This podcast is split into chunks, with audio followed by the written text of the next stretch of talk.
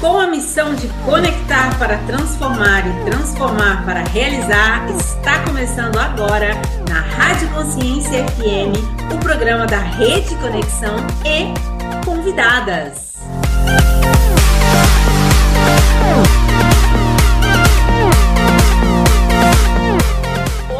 Conectadas! Aqui estamos nós em mais um programa da Rede Conexão, aqui na Rádio Consciência FM. Eu sou Gislaine Baltzano, coordenadora da Rede Conexão, consultora de imagem e estilo e comunicadora diretamente da Alemanha. Eu quero lhe desejar um bom dia, boa tarde e uma boa noite. Conectadas, entramos em contagem regressiva para o maior evento de empreendedorismo feminino de toda a Europa, organizado pela Rede Conexão, que irá acontecer no dia 18 e 19 de novembro em Lisboa. E claro que a rádio não ficaria de fora deste momento tão importante da Rede Conexão Mulher, que estaremos, diga-se de passagem, no dia 19 de novembro, comemorando o Dia do Empreendedorismo Feminino e lançando mais uma edição da nossa revista, a revista da Rede Conexão Mulher. Isso mesmo. E vai passar aqui pela rádio, nas ondas da rádio, palestrantes, expositora e pessoas que irão sim estar presentes lá neste evento, comigo e com vocês que se conectarem.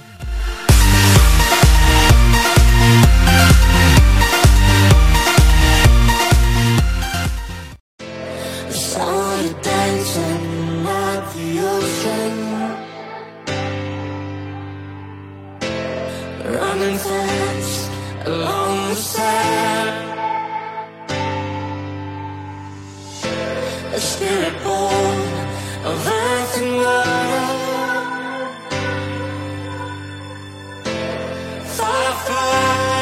From your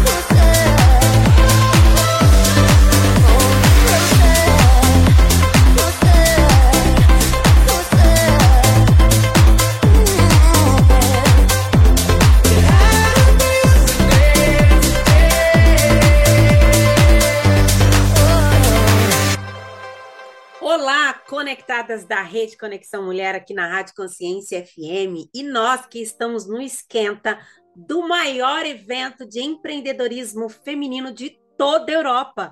E quem é que está aqui comigo para falar sobre este evento? Ninguém mais, ninguém menos que Leia Oliver, treinadora de empreendedoras, criadora do método CPD, diretora geral da Rede Conexão e vamos falar sobre networking. Leia Oliver, seja muito bem-vinda.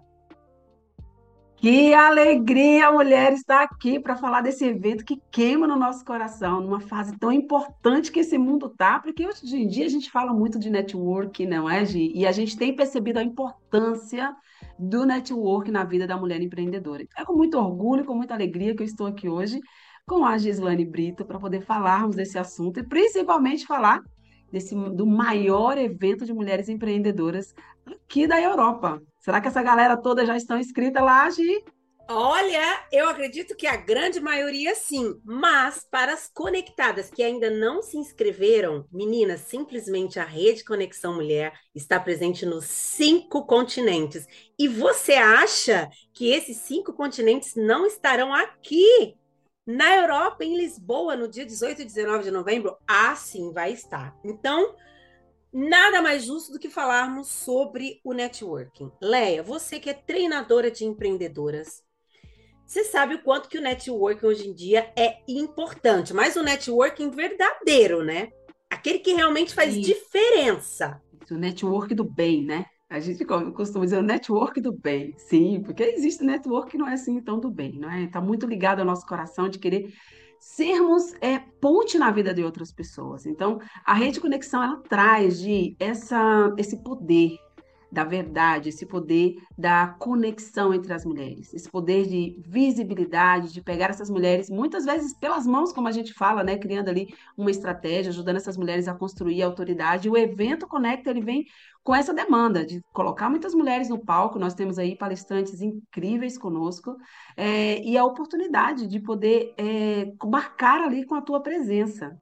Leia, quando você fala sobre o networking, na sua opinião, enquanto treinadora de empreendedoras, qual é a base para um bom networking? Vou te falar aqui da minha opinião, tá bem? Então, a base de um bom networking é você saber contribuir com o outro. Porque, Gi, muitas vezes nós vamos é, num ambiente de network e a gente vai focado em nós, né? Focado apenas em nós, tá tudo certo também, não tem nada errado. Mas quando nós vamos num, num, num, grupo de network e tiramos os olhos apenas de nós, praticamos aquilo que a gente fala que é a escuta, que é a entrega, então nós conseguimos nos conectar verdadeiramente com as pessoas. Então, por que, que a gente fala o network do bem, né? Porque no network do bem a gente aprende que nós precisamos nos conectar com as pessoas e o melhor caminho é nos importar com elas, né? Então eu vou no network, eu vou fazer, é, vou divulgar o meu trabalho, mas eu estou também lá com a minha escuta ativa para ouvir o outro, para permitir que o outro seja também. E é assim que a gente se conecta, se colocando no lugar do outro, é tendo empatia, é levando os teus recursos e também é desfrutando do recurso do outro, né? Com, com sem, sem egoísmo, com vontade de servir, porque esse é o momento, não é? De nós trabalharmos todas essas coisas dentro do nosso negócio. Eu costumo dizer que o mundo ele não está mudando, Gi ele já mudou. E se nós não nos posicionarmos, se nós não entendermos que empreendedorismo é sobre o outro, nós vamos ficar travado dentro daquilo, daquele ciclo, né, fechado. Então, sou muito grata por essa fase agora e todo esse entendimento que nós temos tido sobre network também dentro da rede conexão e junto com essas mulheres conectadas incríveis, incríveis que têm nos ensinado muito. Dentro dessa sua fala, eu tenho dois pontos de pergunta para você.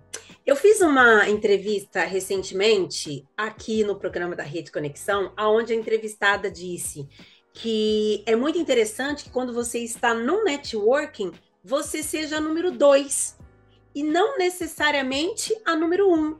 Porque quando você se torna número dois e você acende a luz de quem está conversando com você, muito possivelmente essa pessoa vai criar uma empatia e ela acaba também acendendo a sua luz, né? Então, através do número dois que você se coloca, você naturalmente muitas vezes se torna número um.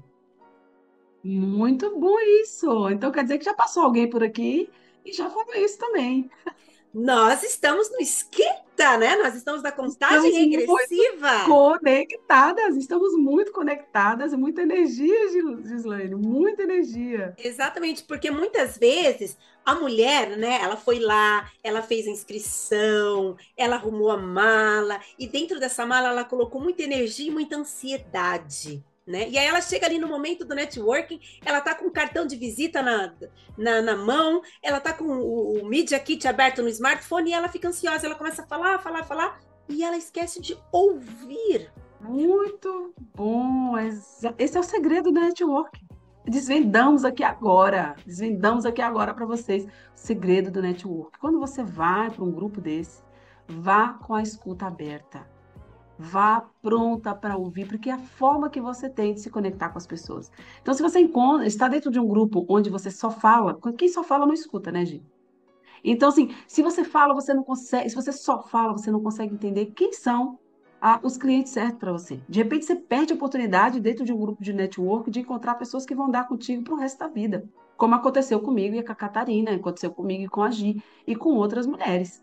Então, quando a gente só fala e a gente não entende o outro e não coloca essa escuta ativa no network, porque a gente fica um pouco preocupada, algumas pessoas, como a Gi falou, fica ansiosa, né, Gi? A gente Fica, tem oportunidade, fica. igual esse evento que vai ser incrível, vamos ter lá 500 mulheres e, puxa, eu tenho que divulgar o meu negócio agora para todas essas mulheres, eu tenho que entregar tudo, tudo, tudo, tudo. E esquecemos o mais importante, que é nos conectar, né? Porque os cartões depois vão embora. A gente Isso, esquece, a gente perde. Mas o sorriso, mais a atenção das pessoas, isso fica. isso Então, assim, fica. quando você fala de segredo de network, para todas as linhas, é você divulgar teu negócio, mas você está pronto para ouvir o negócio do outro. E pensar onde é que eu me conecto aqui com essa pessoa. Então, isso é muito importante. Isso é realmente é, é um segredo. Fico feliz que alguém já tenha falado disso aqui, porque é um segredo de você poder criar um rapport, né? De você criar uma conexão com a pessoa que está ali contigo. Você falou uma coisa muito interessante. O, convi- o cartão, me desculpa, o cartão muitas vezes vai ficar no fundo da bolsa. Muitas vezes a, pessoa ela guarda ali uma caixa com as lembranças daquele evento, com o panfleto, etc e tal. Mas a emoção que aquela pessoa te causou dentro do seu coração, aquela não vai ficar no fundo da bolsa. Né? Aquele tempo que você realmente dedicou ouvindo a pessoa de verdade, porque ouvir é entender. Quando eu entendo o outro, aí sim eu sei qual é a melhor forma para eu oferecer o meu serviço ou o meu produto. Ou mesmo saber se aquela pessoa não é a pessoa adequada. Para eu estar ali fazendo uma parceria, um trabalho e etc e tal. Muito bom. Exatamente isso, Gi. Está animada, Gi? Dia 19 de novembro Animadíssima! tá chegando, mulher. Animadíssima, estamos em contagem regressiva. E deixa eu te falar uma coisa: falando sobre networking, nós vamos ter também rodada de negócios. Será que você me permitiria contar algum segredinho assim que nós estamos combinando para fazer lá com as meninas? Hein? O que, que você pode me contar, Leia? Leia Oliver, me conte. Ah, nada, Gi. Nada. Nada? Não posso. nada, nada, nada. Isso é, isso é fechado, Gi. Bom, É para quem vai estar lá, vai desfrutar de uma experiência inesquecível. Porque é tudo isso que nós estamos trabalhando para trazer para essas mulheres. Um momento ímpar na vida delas, né? Fazer desse evento mais do que evento, né? Gerar essa emoção, gerar essa abertura de mente, gerar essa conexão. Tenho certeza que as mulheres que vão estar lá nesse evento, elas vão fazer esse evento um marco na vida delas. Porque tem pessoas, muitas pessoas qualificadas eh, no palco para dar as palestras, mas mais do que isso, muitas mulheres empreendedoras ali no grupo, né? Dentro do grupo, seja no jantar VIP, seja no, no, no palco, seja no público, ah, no assistindo às palestras, na área VIP, porque a gente tem várias áreas, né, dentro do evento. É um evento muito grande. Então as pessoas vão ter várias oportunidades de se conectar com várias pessoas lá. Isso. Então, Já que você tocou nesse assunto que tem várias partes do evento, explica um pouquinho melhor, né? Nós temos, nós vamos ter a área de expositoras, Nós temos uma área VIP. Fala um pouquinho mais sobre, é, sobre Sim. isso para nós, Léa. A área de expositores hoje, já estamos fechados, já estamos Já. completos. Já acabou. Já né? acabou. Nós, nós temos, eh, então foi aberta a área para os expositores, então foram convidadas algumas pessoas, algumas pessoas entraram em contato com a rede e elas fecharam a- essa oportunidade de fazer um up na marca delas, né? Levar a marca dela. Tá fechado para esse ano, tá, Gi? Mas o próximo ano tá aberto. Então, Sim, assim, quem tá sim. ouvindo isso e já quiser adiantar para o próximo ano, Já pode mandar reserva. uma mensagem aqui para mim ou para Gi, né? Tem o meu Instagram, Leia Oliver, underline CPD. Manda um inbox, manda um inbox na rede e a gente já a gente providencia isso já para o próximo ano, que é o que a gente está fazendo, já deixando essas mulheres é, que não conseguiram entrar para estar Agora. conosco no próximo ano, tá bem? Então, a- essa parte do expositor que nós acabamos, tem a área VIP, onde as mulheres vão ter direitos ali, né? A gente vai estar levando umas coisinhas bem gostosas, temos alguns colaboradores na área VIP, e a área onde as- vocês vão ter oportunidade de se conectar, são 150 pessoas, que eu acredito que também já estamos. é, Fechadas. não tem Pelo que eu Sim, entendi, ainda não, estamos ainda fechadas. acho que falta, falta bem pouquinho para fechar, mas acredito que se ainda não fechamos, estamos bem ali, bem ali fechado. E nós temos o jantar também, né? O nosso jantar que vai acontecer no dia 18, com rodada de negócio, dinâmica de empreendedorismo. Então, assim, é um evento que está muito completo, Gi. E nós temos toda essa parte do palco, do, do, do público, né, que está lá, abrilhantando o nosso evento. No palco, a gente tem algumas dinâmicas, como o Talk, onde nós vamos entrevistar mulheres, é, mulheres aí que têm dado um up na carreira dela nos últimos anos, mulheres que têm dado a volta, eu falo a volta, em todas essas dificuldades que o mercado nos oferece quando a gente está começando, né? Quando nós estamos começando, as coisas parecem que estão mais complicadas, parecem que estão mais difíceis, e quando a gente supera essa fase do começo, a gente começa a brilhar e a liderar. E nós vamos ter essas mulheres contando essas histórias de superação do início ali da vida empreendedora delas no Talk. Além disso, nós temos as palestras e as dinâmicas, porque não será somente um evento com palestra. Nós estamos trabalhando para trazer uma experiência fantástica para as mulheres. E em relação às palestrantes, nós temos um grande nome, uma grande palestrante que será capa da nossa revista, porque a revista da Rede Conexão será lançada no dia do evento. E tem mais, meninas. Para quem não sabe aí e está nos ouvindo, no dia 19 de novembro nós comemoramos o Dia do Empreendedorismo Feminino. Léa Oliver, diga o nome da nossa grande palestrante. Vou deixar esse privilégio para você. Para mim, Carol Pfeiffer, capa da nossa revista que será lançada lá, será uma grande palestrante e todas que subiram no palco foram entrevistadas ou pela Leia Oliver ou pela Catarina Coelho, que é a nossa CEO e fundadora da Rede Conexão. Então este não é um evento aonde a qualidade fica em segundo lugar. A qualidade do que você vai ouvir lá e do que você vai aprender está acima de tudo para nós. E eu gostaria também de deixar aqui bem claro que este não é o nosso primeiro, nem o nosso segundo evento.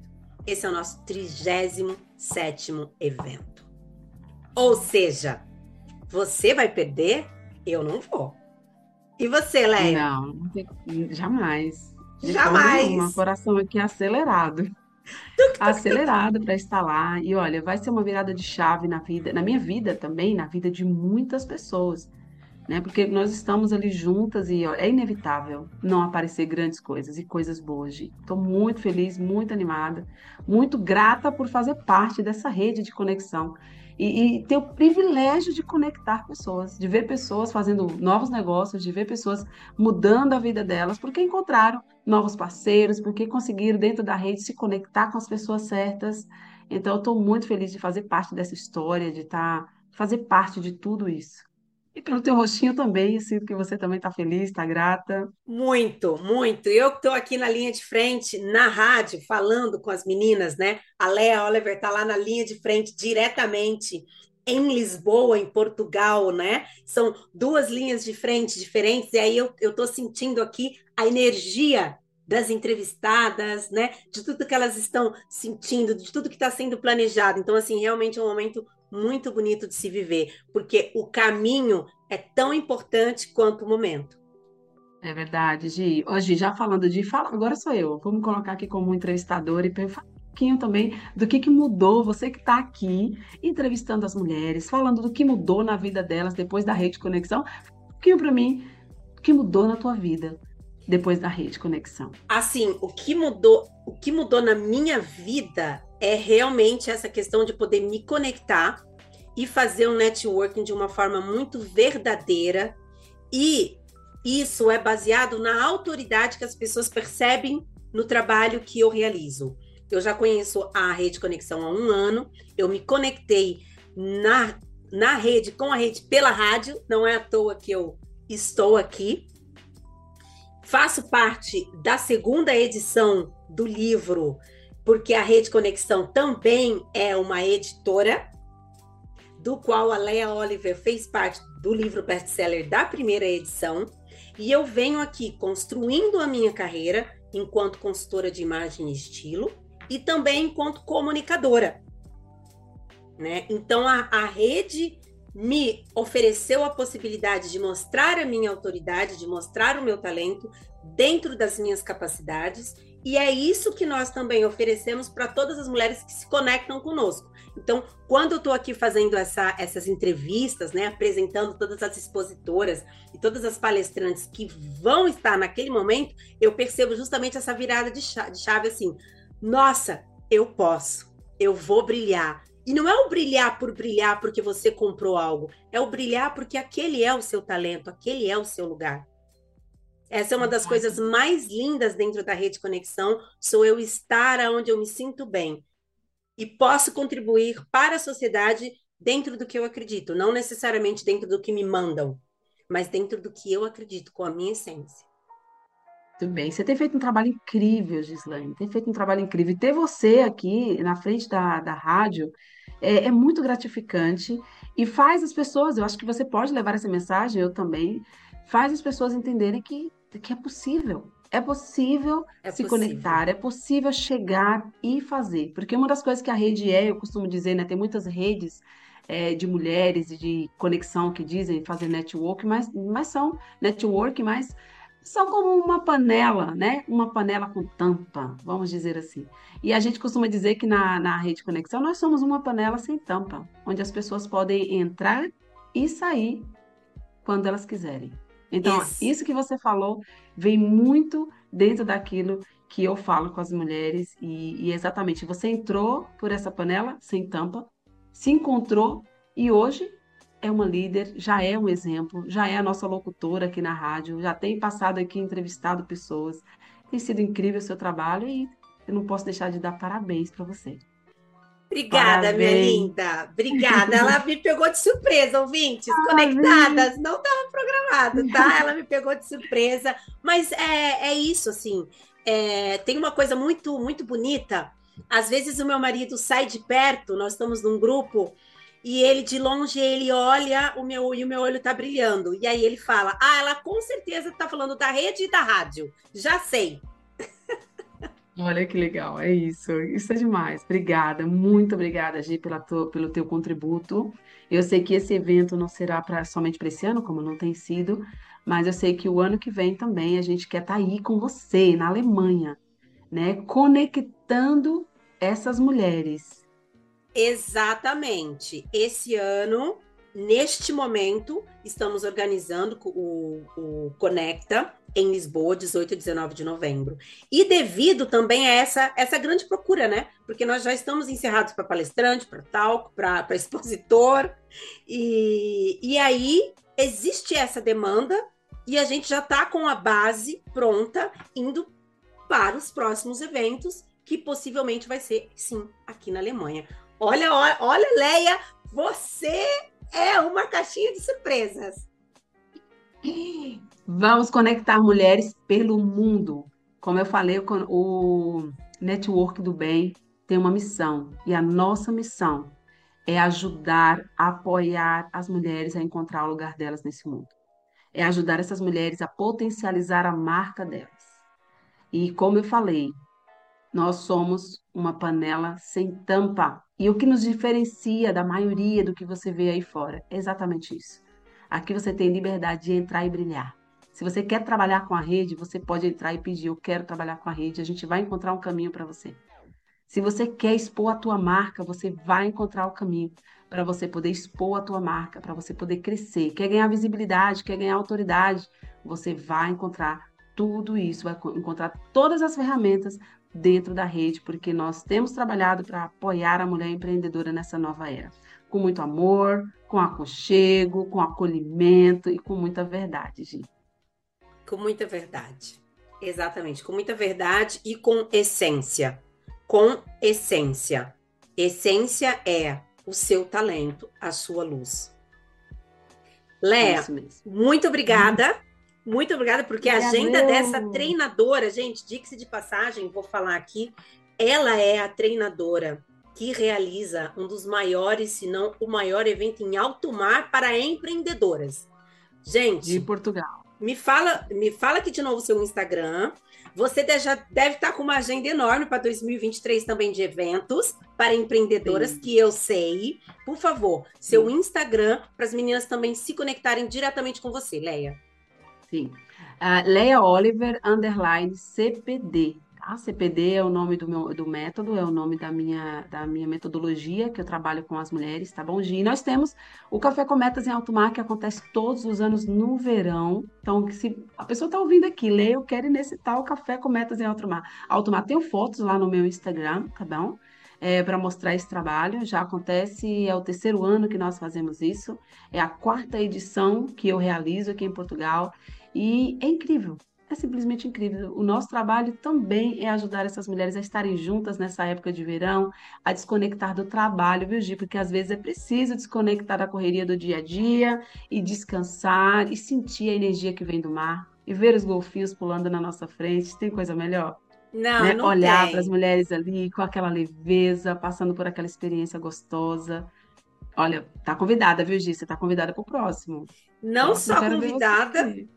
Não só convidada, como não posso nem faltar, não posso nem imaginar e não estar no próximo, né?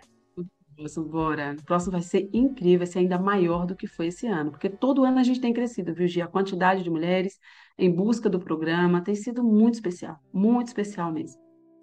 Bora arrumar a mala dessas meninas para entrar em alto mar, para escolher uns looks bem bonitos para todas elas. Léo, obrigada, beijo e nos vemos presencialmente 18 de novembro em Lisboa, no maior evento de empreendedorismo feminino de toda a Europa. Obrigada, Gi. Nos encontramos, tá bom? Seguimos com a Top. nossa programação musical. In the dark when you feel lost. Wanna be the best, but at what cost? If you're gonna stay here, nothing's ever changing. No big world, gotta see it all. Gotta get up even when you fall. There's no point in waiting. No.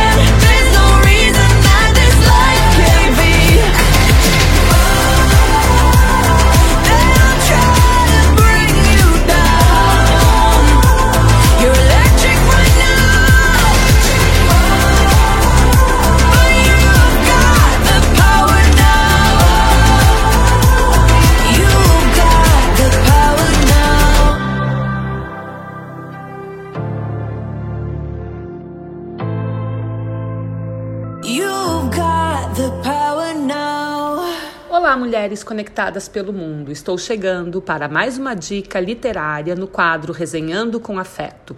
Eu sou Patrícia Ceruti, criadora do Afeto Literário, perfil literário que tem como principal objetivo demonstrar a magia do mundo dos livros. E a minha dica hoje é o livro O Segredo da Livraria de Paris, de Lily Graham. Essa história se passa após a Segunda Guerra Mundial, quando Valéry, aos 20 anos, se candidata a uma vaga na antiga livraria do avô, Vincent Dupont, em Paris. Munida de uma pequena e velha mala, ela chega até a pequena livraria situada perto do rio Sena e ao lado de uma floricultura. Ela se apresenta como Isabelle Henry e fica com o emprego, além do minúsculo quarto sobre a loja, com uma cama de solteiro, um guarda-roupa infantil, uma minúscula pia enferrujada e uma infame chaleira. A Segunda Guerra Mundial deixou marcas profundas nos parisienses e a livraria do avô de Valéry ficou marcada pelos nazistas que fizeram dela seu QG para distribuição de panfletos por um período no qual Monsieur Dupont passou preso e por uma amiga que estava ajudando a resistência. Mas nem todos os nazistas concordavam com as táticas e métodos de Hitler e seus ajudantes. E então, uma história de amor se desenrola com um trágico final. História essa que vai marcar a vida de Monsieur Dupont e de Valéry para sempre, como uma maneira de selar a ligação entre avô e neto. Mas será que o Sr. Dupont está preparado para descobrir a real identidade de Valéry? E será que Valéry está preparada para descobrir toda a verdade da sua história? Mais uma das muitas histórias com a temática na Segunda Guerra, mas diferente daquelas descritas pelos sobreviventes dos campos de concentração, essa história tem como temática principal o amor, medo e coragem em tempos de guerra. Gostou dessas dicas? Então, ouça toda quarta-feira na Rádio Consciência FM, no programa Rede Conexão Mulher, eu, Patrícia, dando as dicas literárias. Vamos promover um mundo mais leitor. Ah, gostou dessa dica? Indica para os amigos. Não gostou dessa dica? Indica também. Sempre tem aquele que gosta.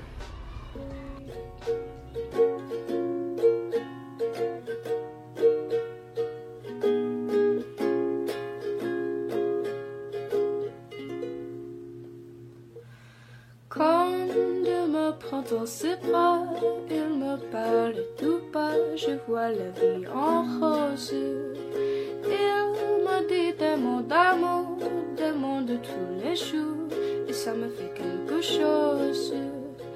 Il est entré dans mon cœur, mais pas de bonheur dont je connais la cause.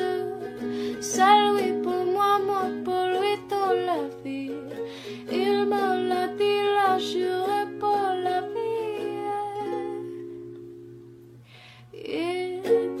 je l'aperçois, alors je sens en moi mon cœur qui. Hold me close and hold me fast. This magic spell you've cast, this is la vie en rose. When you kiss me, heaven sighs, and though I close my eyes, I see la vie en rose. When you press me to your heart, I'm in a world apart, a world where roses bloom.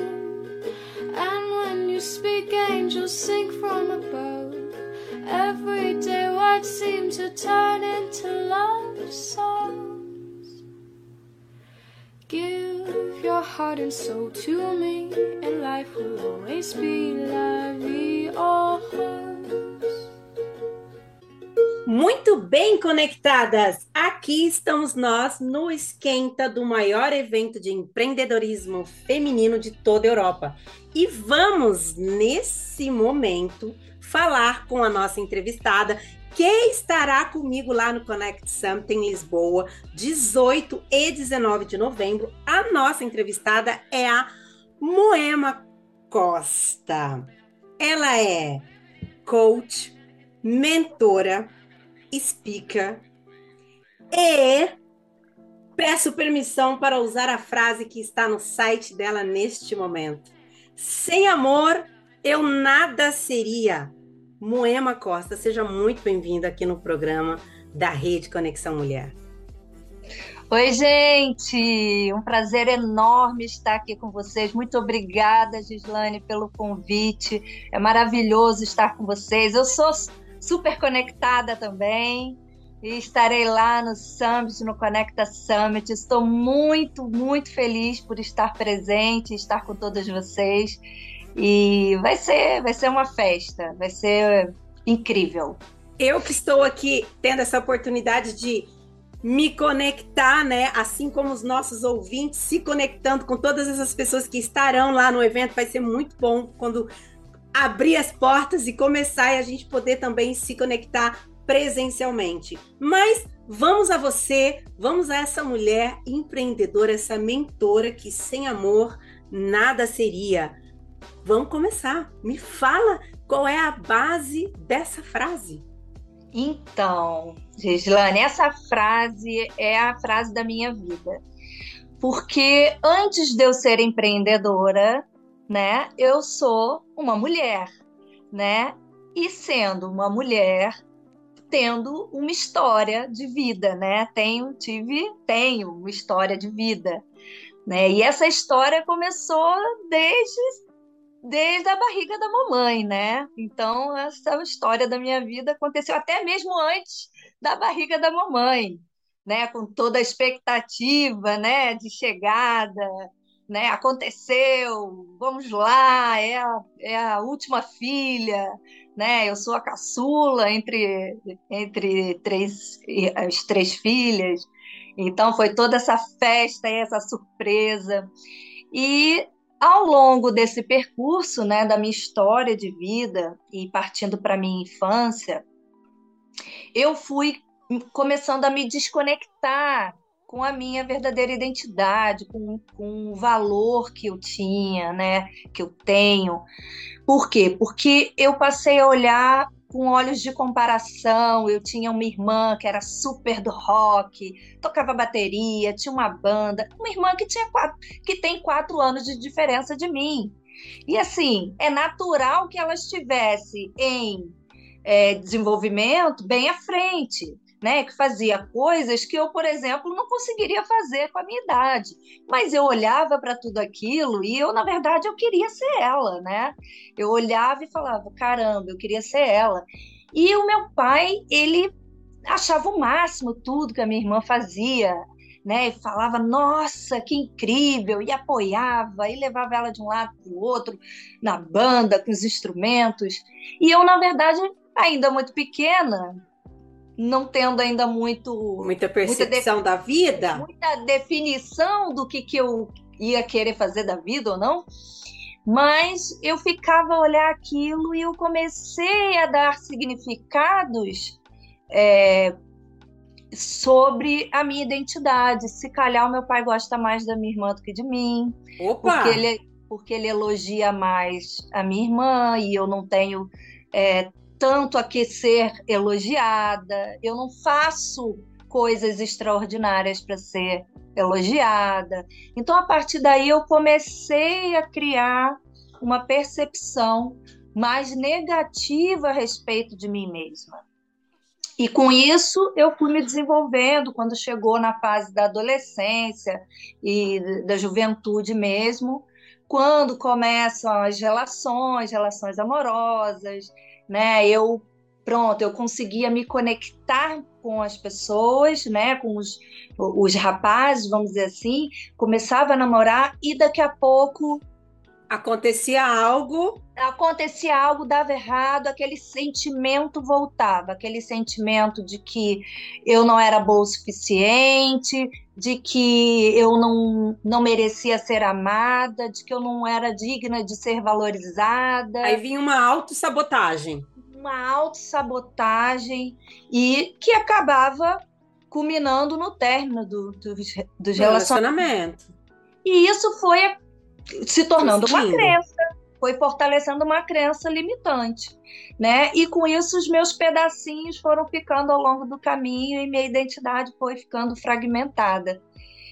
E pronto, é, e aí a frase do sem amor nada seria foi porque através do amor é que eu pude verdadeiramente resgatar, ressignificar toda essa história e poder trazer o amor de Deus em primeiro lugar sobre a minha vida, entendendo que eu sou filha amada, que eu sou é, benquista, que eu fui valorizada, planeada já no ventre da minha mãe, para ter vida abundante, para ter sucesso, para ser uma mulher abençoada e abençoadora.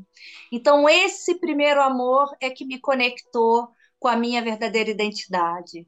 Depois, o amor é o amor da maternidade. Quando eu fui mãe pela primeira vez, aos 22 anos, isso transformou a minha vida também, apesar de jovem, né? Mais jovem. É transformador, né? Quando a gente se torna mãe. É super transformador. Então foi o segundo amor que me constrangeu, que me transformou, né? Me tirou daquela situação de, de coadjuvante para ser protagonista, né? E poder e e ao mesmo tempo coadjuvante, se você me permite dizer, né? Porque nós somos protagonistas, mas ao mesmo tempo coadjuvante, porque é importante. Exatamente.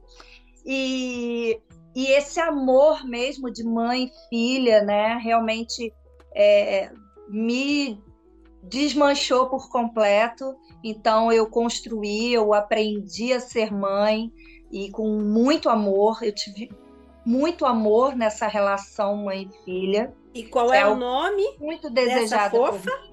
É Letícia. Letícia. Significa alegria. E foi uma verdadeira alegria mesmo na minha vida. E aí, depois, o terceiro amor que veio ainda para fortalecer toda essa identidade mesmo, que foi o meu casamento, o meu marido, o meu marido, Esdras, que também me deu aí o meu segundo filho, Mateus, que é uma bênção de Deus também na minha vida. Então hoje é, hoje eu construí a minha família e a minha família ela é amor. Então, por isso que eu digo que sem amor eu nada seria. Sem o resgate desses amores, eu não sei onde eu estaria. Mas, e, e é o que eu costumo dizer, né, para as minhas coaches, para as minhas clientes. É, eu passei por muitos vales, muitos vales por muitos picos também. Mas foram os vales que me fizeram chegar onde eu cheguei. Foram todos os aprendizados em cada etapa da minha vida, por mais dolorida que fosse, é que me fizeram ser a pessoa que eu sou hoje. E nós então, vamos nós vamos chegar aí, mas nessa energia tão boa de sem amor eu nada seria, vou pedir uma música para embalar essa energia deliciosa aqui com os nossos ouvintes e a gente volta. Por quê? Porque com certeza essa frase dá base para a mentoria. Dá sim. E aí a gente vai colocar a mão na massa com dicas para os nossos ouvintes. Combinado?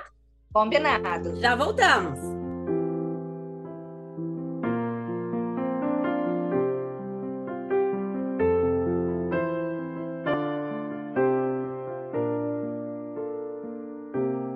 If I speak in the tongues of men and of angels, but have not love, I am only a resounding gong or a clanging cymbal. If I have the gift of prophecy and can fathom all mysteries and all knowledge, and if I have a faith that can move mountains but have not love, I am nothing. If I give all I possess to the poor and surrender my body to the flames, but have not love, I gain nothing. Love is patient, love is kind. Does not envy, it does not boast. It is not proud, it is not rude, it is not self seeking. It is not easily angered, keeps no record of wrongs. Love does not delight in evil, but rejoices with the truth. It always protects, always trusts, always hopes, always perseveres. Love never fails.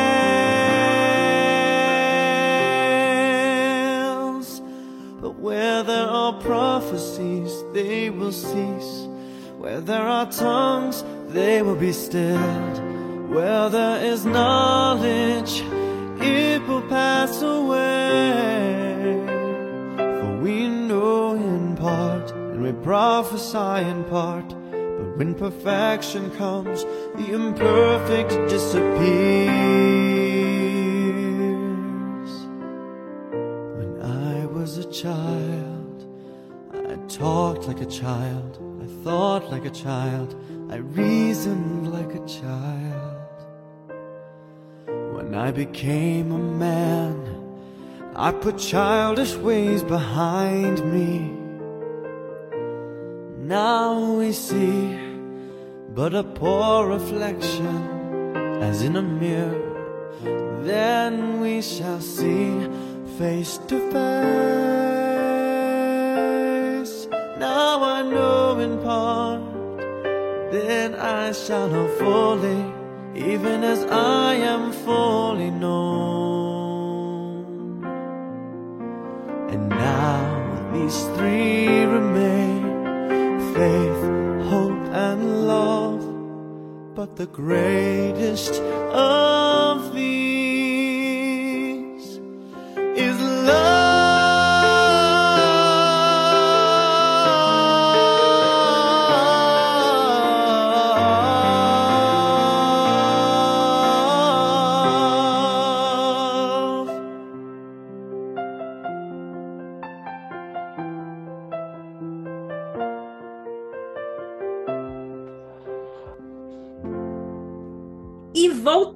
aqui com a Moema Costa. E a Moema, dona da frase sem amor eu nada seria, vai agora nos dar, é, nos explicar essa base, né? Que é essa questão do amor dentro da mentoria. E como é que você virou mentora? Então, o que que acontece? É, como as minhas dores foram exatamente na área de- dos relacionamentos, né, na área amorosa, o que que aconteceu? Eu sou perita, amiga, porque eu passei por todas, muitas situações desafiadoras, né? E, e eu digo, inclusive no meu casamento, né? E principalmente no meu casamento, né? Por quê? Porque eu vinha de toda uma disfuncionalidade, todo cheio de crenças limitantes, achando que não ia dar certo. Eu já criando situações para não dar certo, né? Então foi bastante desafiador. E aí com isso, com a chegada da minha da- da- do desenvolvimento pessoal na minha vida, né, onde eu fui buscar para minha própria transformação, né? Então eu fui procurar a inteligência emocional, o coaching, o coaching integral sistêmico, é, fiz várias formações também na área da Enneagrama das personalidades, análise de perfil comportamental, tudo para quê? Para que eu pudesse me entender e entender o próximo, O entender próximo. é, o meu marido e o próximo, né, de uma forma geral. E com toda essa bagagem, é, eu e meu marido, ao passo que eu fui é, me formando, né, e adquirindo experiência na área com casais, nós fazíamos também atendimentos de casais, mas aí mais numa parte, numa área é, ministerial, é, na igreja, que eu e meu marido já atendíamos a casais, Vocês fazíamos já de atuavam grupo. juntos? A gente já atuava junto na nossa casa mesmo, a gente fazia o grupo, recebia casais na nossa casa, e aí a gente fazia séries de dinâmicas. Então a gente já tinha essa experiência, e eu, somada a todas as minhas formações, eu acabei criando mentorias específicas. O coach integral o coach individual para casais e também produtos que pudessem alcançar os casais. É, como a minha mentoria, né, que se chama Desatar Nós Emocionais, e aí, mais voltado para casais, aqueles nós emocionais que impedem, que me impediram de ter uma vida conjugal plena, feliz, absoluta, né, né tranquila. Exato, saudável, é, poder então é, levar isso para as pessoas através dessa, da, dessa mentoria. E atualmente eu tenho um curso online também chamado Método Casal Rico. Olha que, que legal. E aí, é, esse casal rico é, é o casal rico em todas as áreas da vida. Rico em todos os sentidos, porque muitas vezes quando a gente fala rico, a pessoa ela pensa imediatamente na questão financeira, que claro, também é intrínseco, né? Mas o rico de alegria, o rico de amor, o rico de harmonia, o rico de. Fala mais sobre isso. Exatamente. Então, o método Casal Rico que eu, que eu criei, ele fala, ele fala do, de você. É, rico em perdão, rico em gratidão, rico em, rico em generosidade, Óbvio que também tem rico na, na sua administração financeira, né, na sua provisão financeira, fala um pouquinho do financeiro, mas fala também do, do, de acordos, fala de trabalhar juntos para o mesmo propósito, olhar para o mesmo propósito, ou seja, é, é, é ter uma visão holística do que é do que é ser rico e do que um casal pode juntos contribuir para os resultados que deseja e merece na sua vida, né? Boema, uma vida de abundante alegria. Eu Fala. tenho uma pergunta. Eu tenho uma Vai. pergunta e talvez seja a pergunta que está ali na cabecinha das nossas ouvintes e dos nossos ouvintes, porque o Ai, homem também é a base do relacionamento. Não Com pode ser certeza. só a mulher responsável por tudo. Não. Você diria que a comunicação dentro de um relacionamento é a base da riqueza? Com certeza. Com certeza. Sem comunicação, não há não há riqueza, não há prosperidade, não há eh, não, não, tem como. Não tem entendimento, né? Não tem entendimento. Não tem entendimento. Se não, se não, não tem, tem alinhamento, não tem Confiança. decisão não tem confiança, não tem decisão. Percebe? E, e aí, quando a gente fala em comunicação, a gente fala em várias formas de comunicação, porque comunicação pode ser de uma forma para mim, comunicação pode ser de uma outra forma para você. Sim. Como é que a gente identifica qual é a melhor forma de eu me comunicar com meu parceiro? É perguntando? Tem uma técnica? Como é que funciona isso? Para a gente ter essa riqueza dentro do, do nosso relacionamento?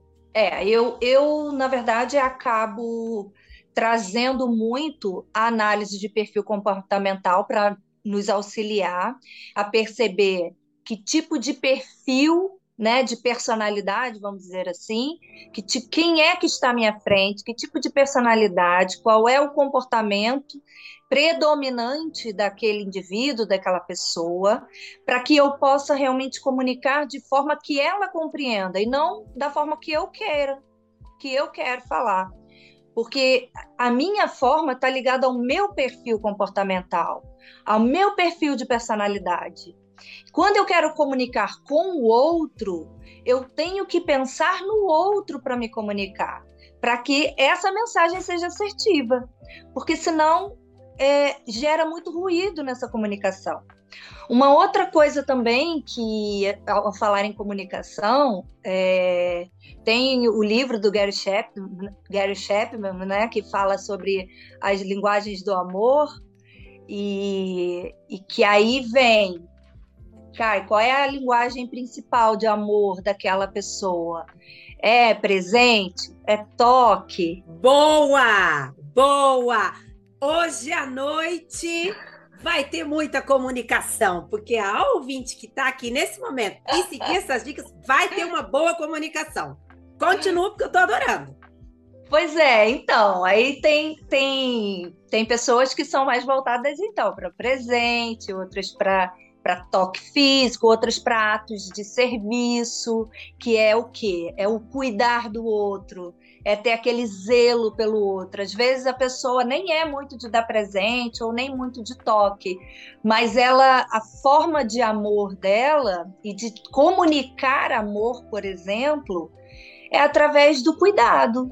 É fazer aquela comida gostosa que a pessoa gosta, é deixar o ambiente todo preparado, ambientado para receber aquela pessoa, seja seu amigo, seja seus familiares, seja seu cônjuge, porque amor a gente está aqui para amar, né? Então eu não estou falando só do cônjuge, mas é, de qualquer pessoa. É, pronto. Aí, aí, eu tenho uma pergunta para você. Vale. Como é que eu identifico qual é a melhor forma de, de, eu, de eu estar me comunicando com o meu parceiro? Existe um teste? Existem um, algumas perguntinhas que eu posso fazer, existem anotações que eu posso fazer para eu identificar, ou é justamente nesse caso que entra a sua mentoria, aonde uhum. o casal vai poder juntos determinar, olha, essa é a minha forma como eu me comunico e essa é a forma como ele se comunica. Certo. É através de testes, sim, Gilane. São testes tanto das cinco linguagens do amor quanto o perfil comportamental, que o perfil comportamental é um relatório profundo de, de cada perfil. É uma análise mesmo 360 do indivíduo, aonde é observado tipo de comunicação, tipo de liderança, tipo de perfil comportamental, tipo de os valores daquela, daquele indivíduo, o tipo psicológico dela, ou seja, tem várias teorias dentro desse teste, dentro desse relatório, para além do teste DISC, né, que é muito conhecido é, nas empresas, é muito utilizado, mas existem outras teorias também, a teoria de valores, teorias de teoria de psicológica, que entra também para tornar esse teste ainda mais profundo. É um relatório que sai, tem 40 páginas, assim, de, de orientações para esse casal. De orientação para esse indivíduo. Para esse indivíduo. Porque, no caso, nesse teste, não é só uma questão da forma de comunicação com o meu marido, mas é a minha forma de comunicação com o mundo. É a e minha comigo, forma né? de comunicação. É quem eu sou, como é minha predominância comportamental, meu estilo de personalidade, como eu me comunico com o mundo, como eu lidero, ou seja, é o meu perfil, como eu sou. E aí esse teste o outro parceiro também faz, ou seja, ambos fazem esse teste. E a partir dali, eles se identificando, reconhecendo naquela, naquele resultado, que é 99,9%, o teste não tem erro. O que, que a gente faz? A gente é, faz então a apresentação dessa pessoa, né, desse relatório, apresentando para o outro aquilo que que ela é. Porque às vezes é, o cônjuge pensa assim: ah, tá fazendo isso para me irritar. Ah, você age assim porque não se importa comigo. E aí, quando você tem um relatório que te mapeia e você coloca ali em resultado, você diz: caramba, tá vendo, marido ou, ou esposa? Eu não tô fazendo isso eu não porque, tô fazendo isso pra te. Eu quero te provocar. Pra te provocar, pra te irritar. Brigar. Porque eu quero brigar, porque eu quero arrumar confusão, não é nada disso. Olha aqui, é porque é o meu perfil de comunicação, é o meu perfil de liderança, é o meu perfil comportamental. Tem hum. pessoas que são mais, é, mais introspectiva, que não vai querer tanta sociabilidade, que não vai querer tanto barulho, tantos lugares ruidosos. Em compensação, tem perfis que querem a festa, querem falar com todo mundo ao mesmo tempo. Ah, esse é o meu. Pois é. Aí é chega na festa, quer ir de grupo em grupo, Ah, eu quer, vou. quer falar. Mas tem perfil que só vai na festa se realmente for por uma. É porque é imprescindível a presença dele. Só que se ele pudesse se esconder a festa inteira, Ele se Ele se esconderia. Eu entendo, eu entendo. E aí, e aí o que, que acontece? Se a gente não conhece isso como uma coisa real, né, que, que, que existem esses perfis, a gente diz assim: Poxa, marido, esposa, você é tão insensível, eu tô aqui conversando com as pessoas e você nem para ser sociável, você nem para ir lá conversar com as pessoas. Mas, na verdade, existe uma dificuldade muito grande desse perfil é, socializar. Não que os perfis, Gislane, não possam e devam se desenvolver, porque a ideia é que eles se desenvolvam. Então, quando você fala em se desenvolver, agora talvez, ouvintes, talvez agora eu vou jogar lenha na fogueira. Porque Joga aí. eu sou de um jeito, você Aham. é do outro, mas também existe o caminho daquele 50%, né? Porque se eu te amo e quero ficar com você, eu também preciso dar um passo. Exato. Aí entra Sem me ferir, sem me machucar, sem deixar a minha essência, sem deixar quem eu sou. Mas eu também preciso dar um passo em direção do que é importante para o outro. Claro que sim. É exatamente isso. É, dentro desse processo, depois que eu me conheci, conheci o meu parceiro, o que que eu vou fazer? Se é- meu parceiro é importante para mim, né? Eu o amo, é o meu marido, é minha esposa, é a esposa. Então, assim, aquela pessoa é importante para mim. E se eu sei que o meu perfil é esse, e eu preciso desenvolver algo dentro de mim para que eu possa é, chegar mais perto da comunicação com aquela pessoa, para que eu possa fazer cedências, né? É fazer algumas cedências para poder crescer e me aproximar ainda mais do outro. Então, não é um relatório também, Gislane, que diz assim: é isso e tchau, acabou. Acabou, pronto, como se fosse um carimbo. Como se fosse um carimbo. Não é isso. É um norte, é um pontapé inicial. Olha aqui, essas são as minhas predileções. A partir daqui, da autoconsciência, aí vem da autoconsciência, o autoconhecimento. Eu estou assim agora, mas eu vou pegar desse meu perfil e vou trabalhar as áreas que eu preciso para me conectar melhor com, comigo e com os outros. E, E aí é que entra a parte da- das mentorias, aí que é a parte mesmo dos grupos, que faz um atendimento mais personalizado, que é quando as pessoas precisam desenvolver algumas áreas na sua vida, né, que não conseguiram até então. e Sem- isso, sem e esse teste tá dentro da sua mentoria. Tá, está dentro da minha mentoria. Então, Ela é vou impre- te convidar Ela já. é o pontapé, un- Pontapé é- é o inicial. Está dentro, não. Ela é o início. Ela Ou é o melhor, ela é o caminho. É, o caminho, o início do caminho. O início do caminho. Vou te convidar para você deixar suas redes sociais para as pessoas terem a oportunidade de também entrar em contato com você e falar mais sobre isso diretamente também com você, Moema. Tá bom, olha, eu deixo com você minhas redes sociais. É, meu Instagram, arroba Moema Costa Coaching. É, meu site é moemacosta.pt. E lá você tem meu contato, né? Quem precisar falar direto, tem meu WhatsApp, pode falar comigo. E, e esse, meu Facebook, ah, Moema Costa. E Eu, Moema, meu Facebook eu acho que eu confundi. Mas procurem no, no Instagram, que eu tô mais no Instagram lá do que no Facebook. Então é o Moema Costa Coach. E Moema, nós que estaremos presencialmente no Conecta Summit em Lisboa, 18 e 19 de novembro, também estaremos no livro da Rede Conexão, que Uau!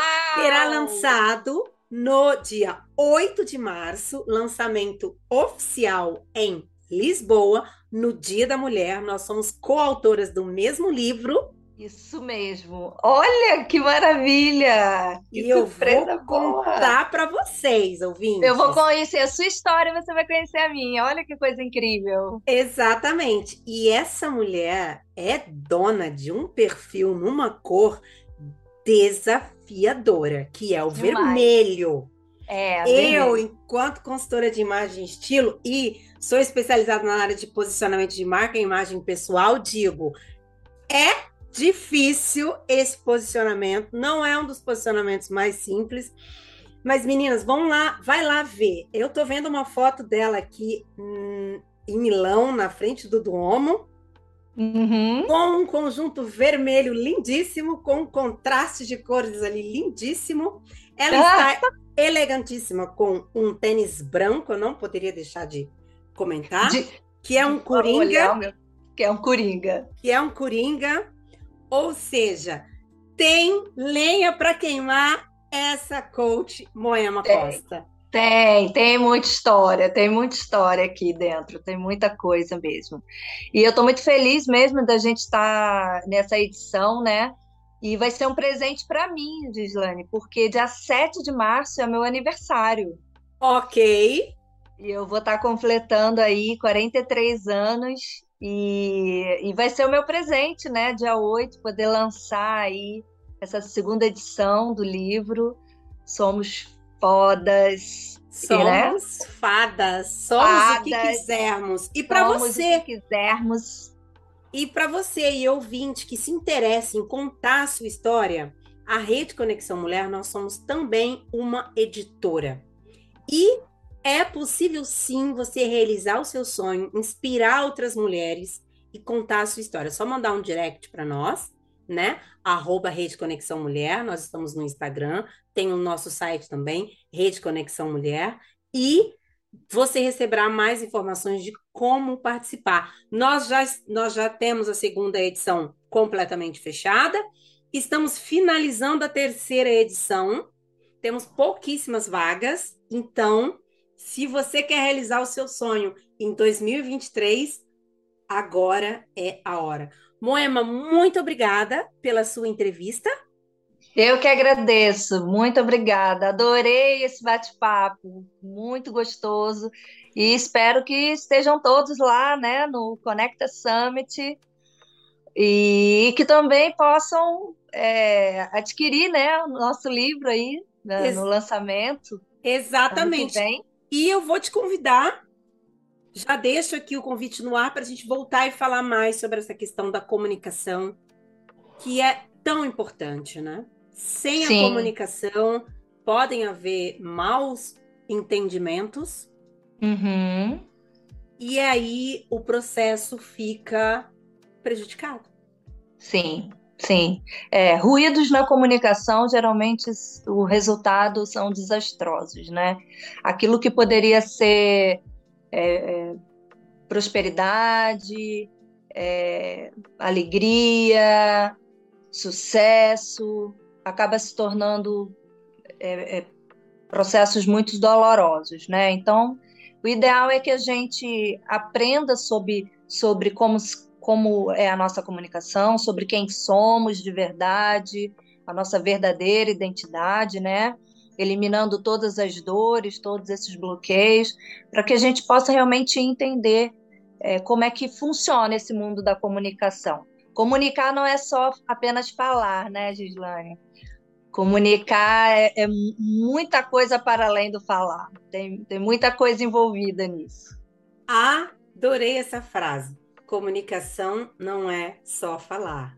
Eu iria complementar com comunicação também é ouvir. Isso mesmo. É isso aí. Muito obrigada. Terminamos por aqui com essa energia linda e seguimos com a nossa programação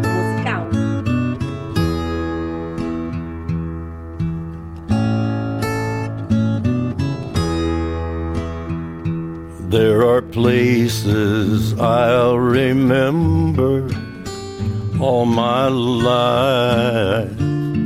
Though some have changed, some forever, not for better. Some have gone and some remain. All these places have their moments with lovers and friends. I still can recall some are dead and some are living. In my life, I've loved them all.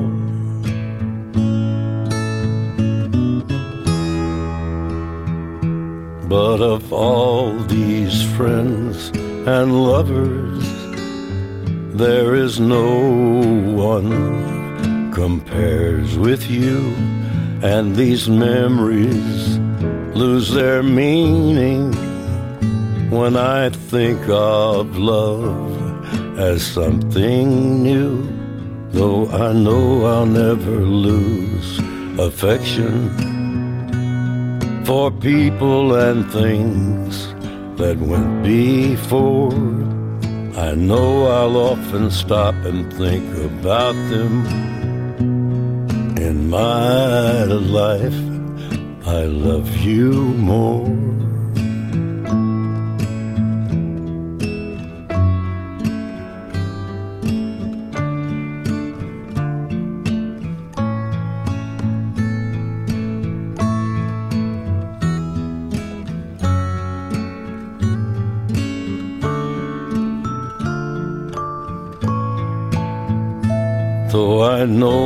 Never lose affection for people and things that went before. I know I'll often stop and think about them. In my life, I love you more.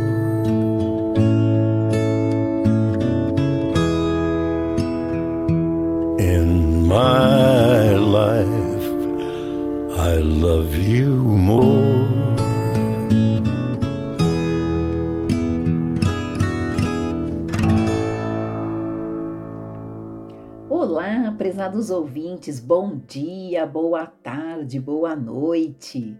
Aqui falando Ana Paula Damoules, a sua nutricionista brasileira na Europa.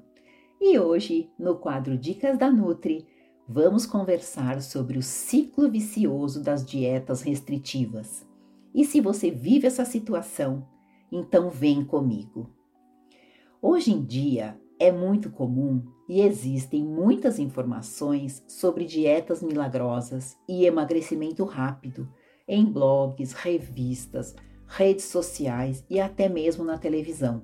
Porém, muitas dessas informações apresentam alimentos como vilões no emagrecimento, classificando-os como alimentos bons e ruins. Assim, muitas pessoas acabam ficando com medo de comer esses alimentos ditos ruins e acabam retirando-os totalmente da sua alimentação. Porém, essas dietas da moda ou restritivas são tão agressivas para o nosso corpo que podem gerar efeitos secundários por muitos anos, mesmo depois que você abandone esse tipo de método para emagrecer. Para que você entenda como isso funciona, eu vou explicar um pouco como o corpo reage a uma dieta baseada em restrição, seja ela um jejum, uma redução calórica muito drástica ou mesmo a exclusão de um grupo inteiro de alimentos, como é a dieta cetogênica, por exemplo. O nosso corpo precisa de energia para funcionar, e essa energia vem na forma de alimentos. Até mesmo quando estamos dormindo ou parados, não fazendo absolutamente nada, precisamos de calorias. É o que chamamos de metabolismo basal, que é a quantidade mínima de energia que precisamos para manter as funções vitais do nosso organismo em repouso. Ou seja, é o mínimo que a gente precisa para viver. Quando você inicia uma dieta restritiva e passa a comer menos, o corpo entra em estado de alerta. Opa, sinal de perigo. O seu cérebro não sabe que você está tentando dietas restritivas para entrar num vestido, por exemplo. Ele só entende essa restrição como uma agressão e, com isso, aumenta o seu apetite, pedindo por mais comida e te trazendo ainda mais fome. Só que essa comida não vem. Então, ele reage de forma bem primitiva, guardando energia para se proteger. E para isso, ele diminui o seu metabolismo e passa a gastar de forma bem lenta, bem econômica, e você acaba não emagrecendo. Sendo assim, as dietas restritivas podem até funcionar no começo, mas no longo prazo acabam contribuindo para que você volte a ganhar peso e seja vítima do efeito sanfona.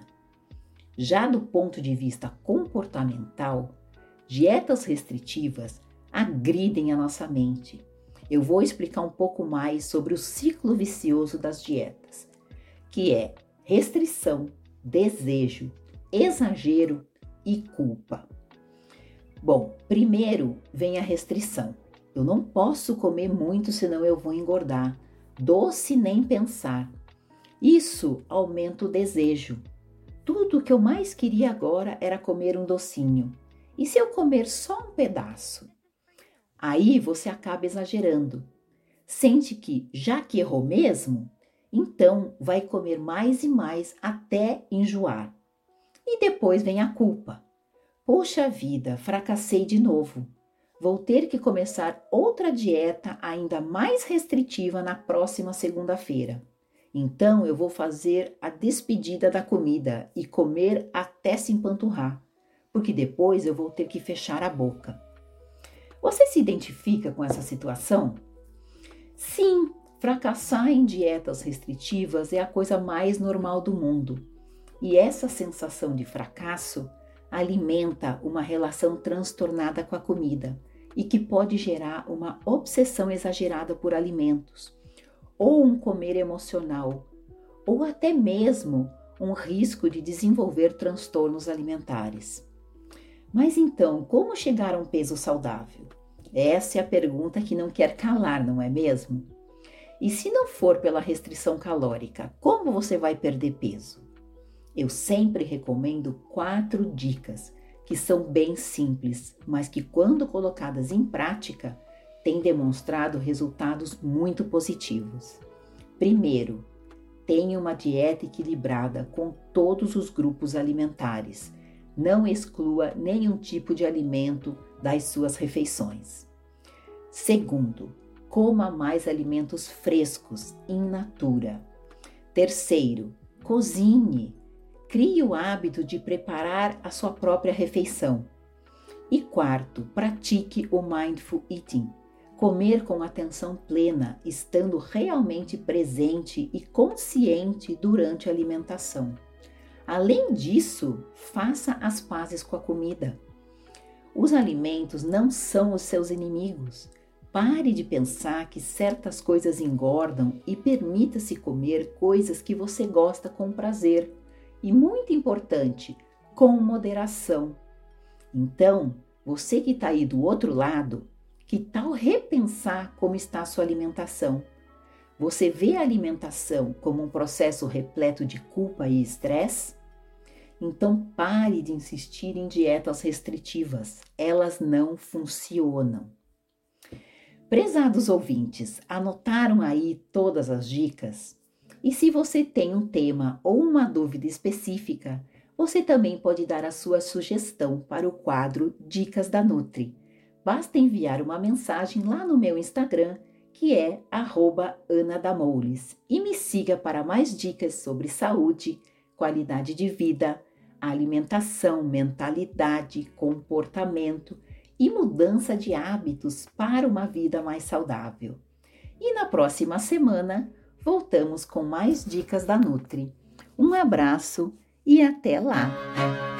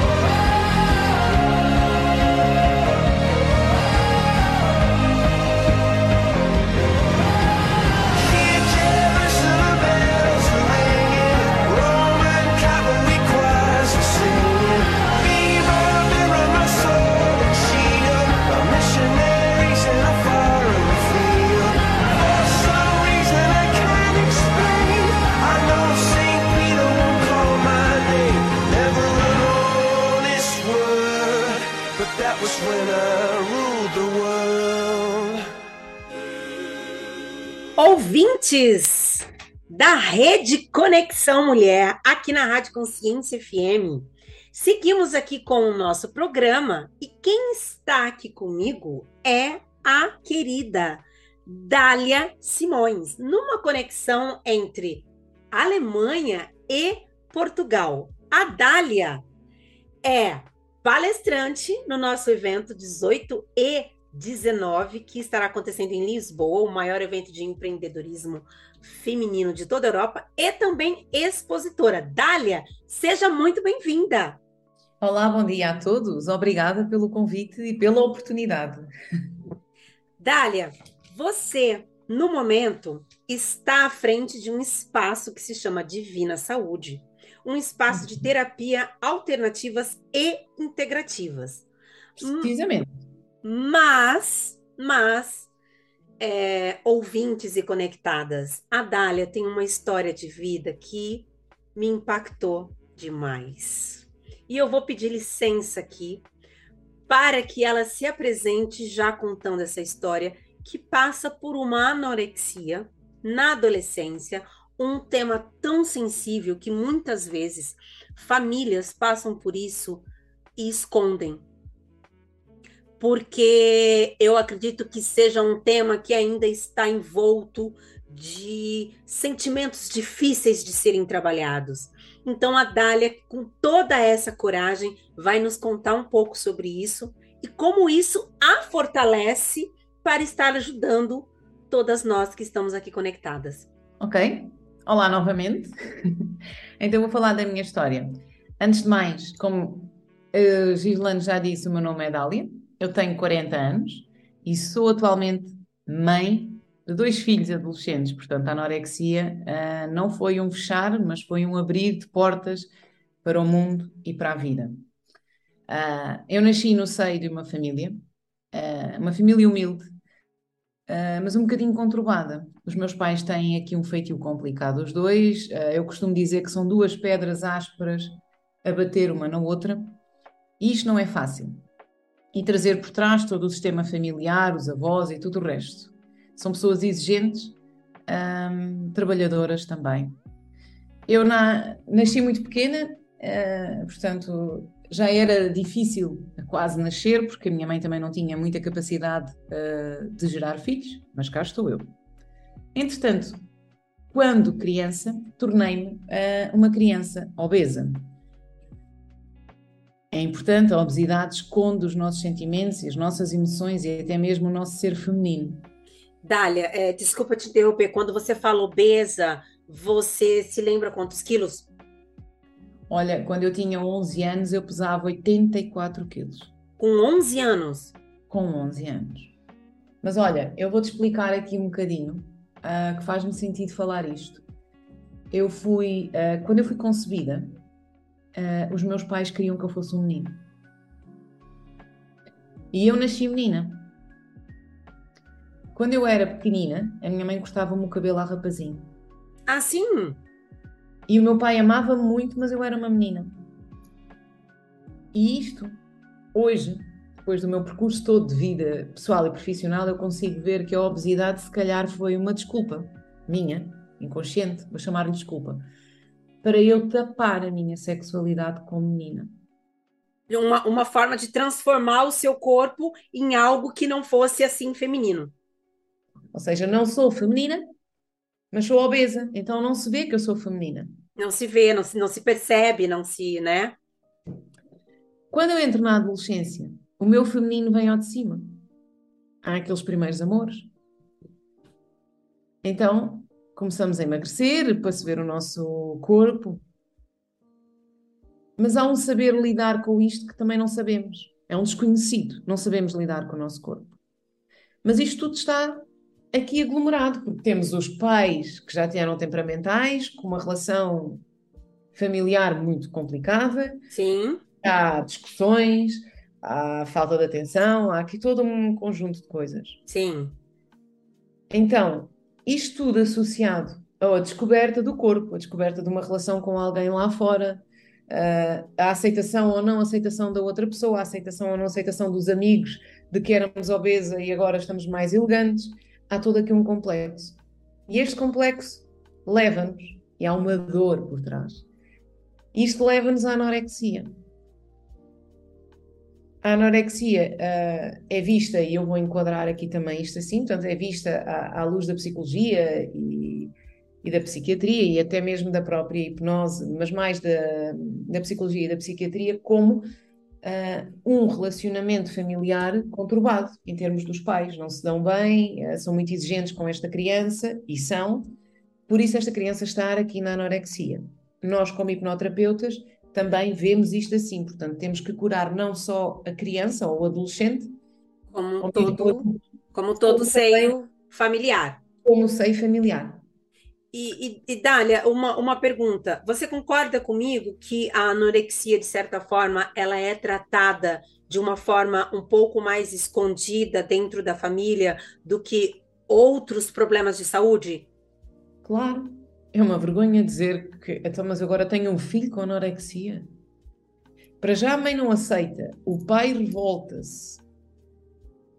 Lembra-te lembra que uh, o pai e a mãe já não se davam bem e de repente temos um mega problema aqui na família, como é que nós vamos enfrentar isto? Então, se já havia discussões, isto ainda gera mais atrito. E acaba muitas vezes, talvez, gerando até uma separação dentro do seio familiar. Por isso, essa é, necessidade de um tratamento integrativo e de cura da família como um todo. Há uma, há uma necessidade enorme. E hoje, à, à luz das constelações, eu posso te dizer que, segundo Bert Engler, que foi quem criou as constelações sistémicas e familiares, a anorexia tem o seguinte significado: O jovem que, que passa a sofrer de anorexia, ele está a tentar trocar de lugar com o pai. Porque a relação do pai e da mãe, repara que eu estou constantemente a dizer isto, a relação do pai e da mãe não está bem e a mãe está como a afastar ou a excluir o pai daquela relação. Ou o próprio pai, também pode acontecer isto, o próprio pai diz: Não, eu estou farto deste relacionamento e vou-me embora, vou-me excluir desta relação, embora se mantenham na mesma casa, exclui-se daquela relação. Então o filho sente como se tivesse, estivessem a matar o pai, em termos psicológicos, emocionais, em termos de alma, e diz: Não, pai, eu, ou filha neste caso, eu vou dar a vida por ti. Então eu torno-me anorética para que possa morrer sem comer, em vez de tu seres excluído. Portanto, esta família toda, ela tem que ser integrada novamente, tem que ser vista.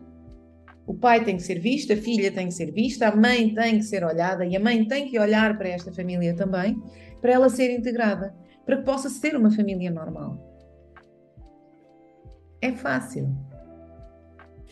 É fácil, é, com uma boa equipe à sua uhum. volta. Acredito que com uma, com uma equipe multidisciplinar, com vários ora, o, é, olhares e também com várias formas, porque muitas vezes é, a terapia para uma pode não ser a mesma terapia para outra, Acredito que não existe uma receita pronta e fechada para isso, mas você vem com uma história de superação muito grande, né? Você vem aí com a Divina Saúde, junto Sim. com essa história, oferecendo essas, alter... essas terapias alternativas. O que seriam essas terapias alternativas e integrativas? Conta um pouco mais para nós sobre essa, essa questão. Olha, uma coisa que eu não falei foi que durante a anorexia eu parei para olhar muito para os alimentos, que é o que o anorético faz, para ver as, as calorias, as propriedades dos alimentos. E também parei bastante para estudar plantas. O que é que as plantas faziam, que plantas eram, os chás, os suplementos. E tudo começa aqui, esta paixão. Isto leva-me uh, à busca também do próprio corpo. Vou melhorar o corpo com o fitness, com a nutrição, cada vez mais. Entretanto, a vida foi andando e depois do meu segundo filho, eu tive uh, eu própria de recorrer a terapias uh, para tratar o meu filho mais velho. Eu não o quis uh, tratar com a medicina convencional, foi a opção que fiz na altura, e tratei-o com medicinas alternativas. E percebo que é por aqui que é o meu caminho. Portanto, eu já trazia isto tudo cá atrás, foi só pegar e começar. Então comecei a fazer formações, uh, comecei pela formação de massoterapia, a formação da MTC, Medicina Tradicional Chinesa, entretanto montei o meu espaço, uh, a Divina Saúde, fui crescendo em mais técnicas e terapias, como a mesoterapia, a fitoterapia, e por aí fui.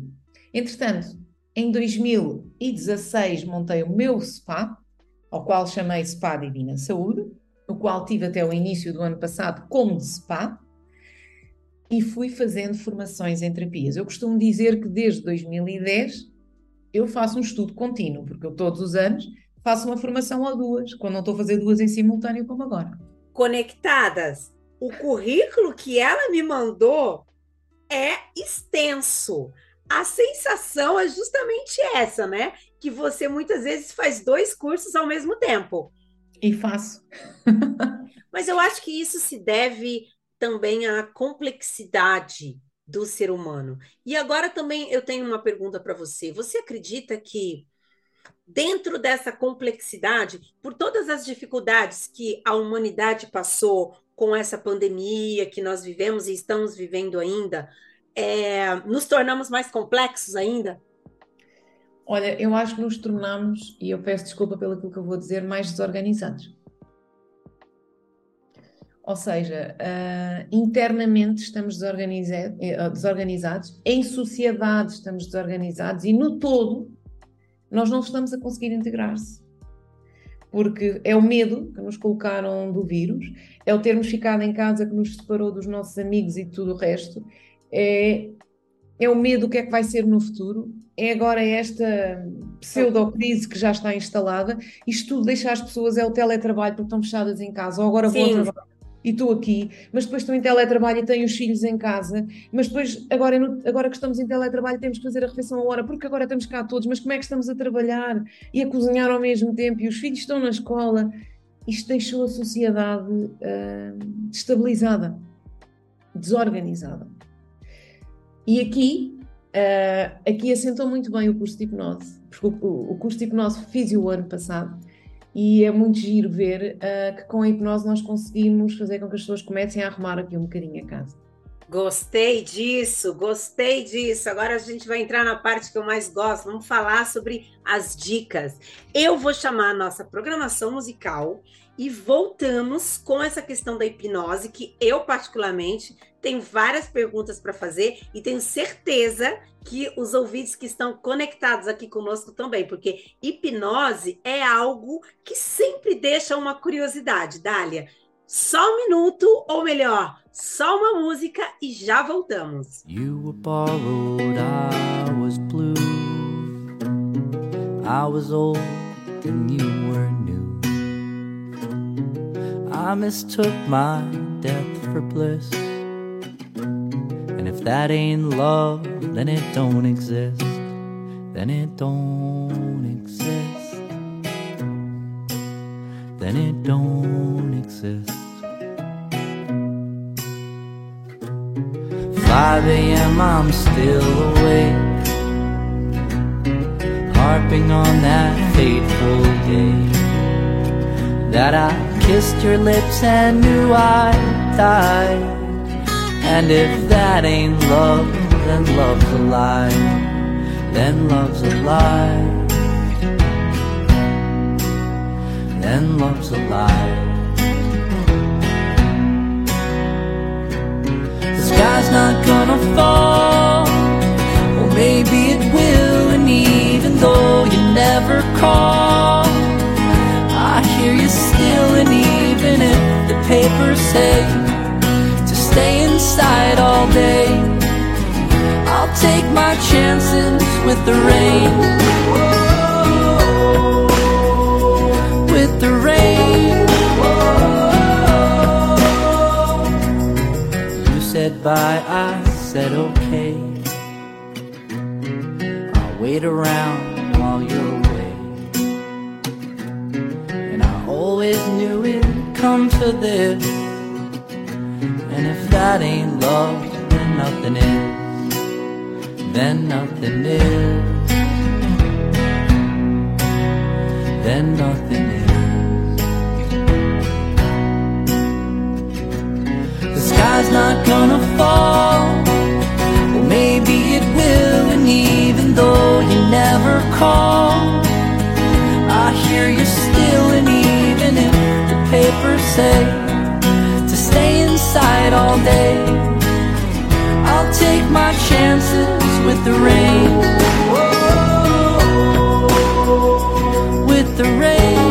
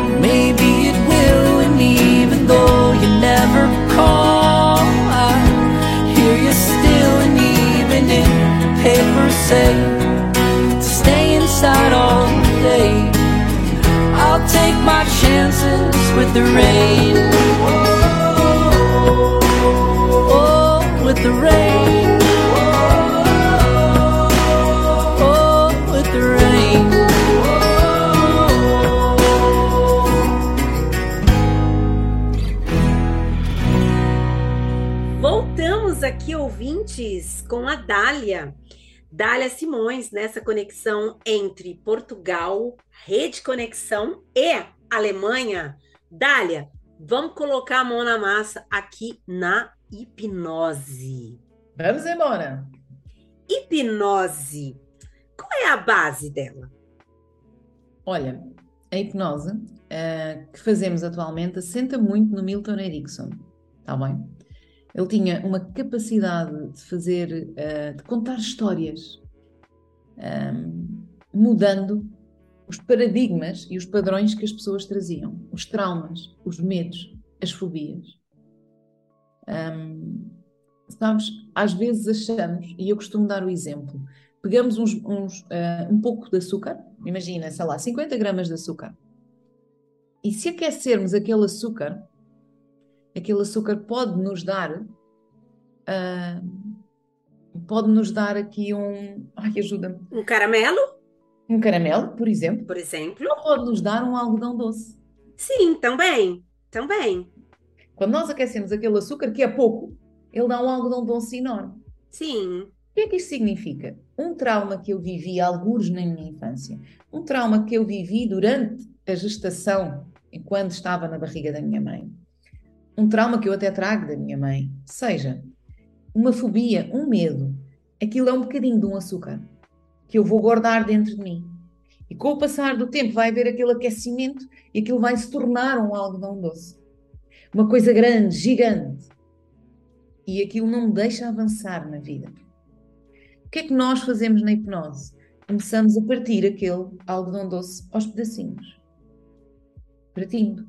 Para conseguir chegar só ao pauzinho do algodão doce. Consegues imaginar? Entendo. Consigo. Este pauzinho do algodão doce é a nossa vareta para nos tornar mestres da nossa vida, livres daquelas fobias, daqueles traumas, deixando-os lá para trás, reduzindo, como se a gente reduzisse o algodão doce novamente a pó e a soprar. É isto que nós fazemos na hipnose.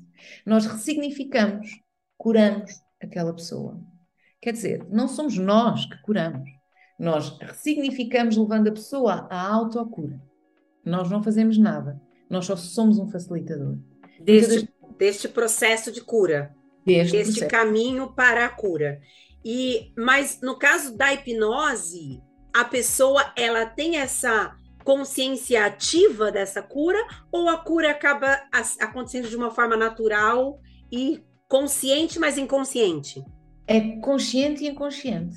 Portanto, a pessoa está sempre acordada, embora venha a uma frequência cerebral mais baixa, que nós chamamos o transe, para que seja possível o hipnoterapeuta aceder hum, à- ao inconsciente da pessoa, onde estão guardados os traumas e as, e as fobias e os medos.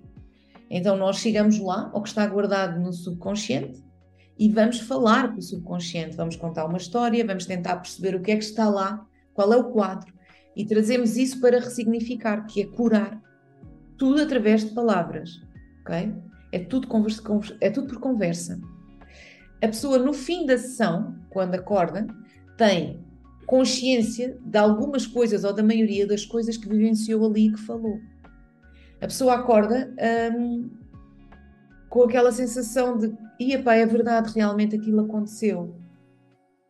Começa a recuperar-se e vai embora. E nos próximos dias, entre o consciente e o subconsciente, há aqui uma reorganização das ideias e dos pensamentos e das emoções e dos sentimentos da pessoa. E a, e a pessoa consegue começar a encontrar o seu caminho de autocura.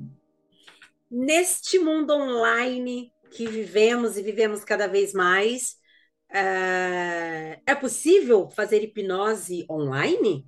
É possível. É possível? É possível fazer hipnose online. Eu estar aqui onde estou agora e estar o meu paciente no outro lado do mundo. Basta que tenhamos um computador e internet. Ok? Entendo, muito interessante. E dentro, dentro dessas alternativas é, de terapia, né, integrativas que você tem, é, quais seriam as outras? A gente falou agora sobre hipnose, tem também o reiki, que eu sei. Sim. Ah, em termos de, de fazermos a terapia online, é isso que pretendes saber? Isso. A outra terapia online, para além do reiki e da hipnose, que é possível fazer são as constelações sistémicas e familiares. Sim, ok. Ainda há pouco falava, quando falei da anorexia, Aham, em que colocamos aqui, portanto, hum, as, consistência- as constelações sistémicas e familiares tratam ainda num, num patamar mais elevado do que a própria hipnose.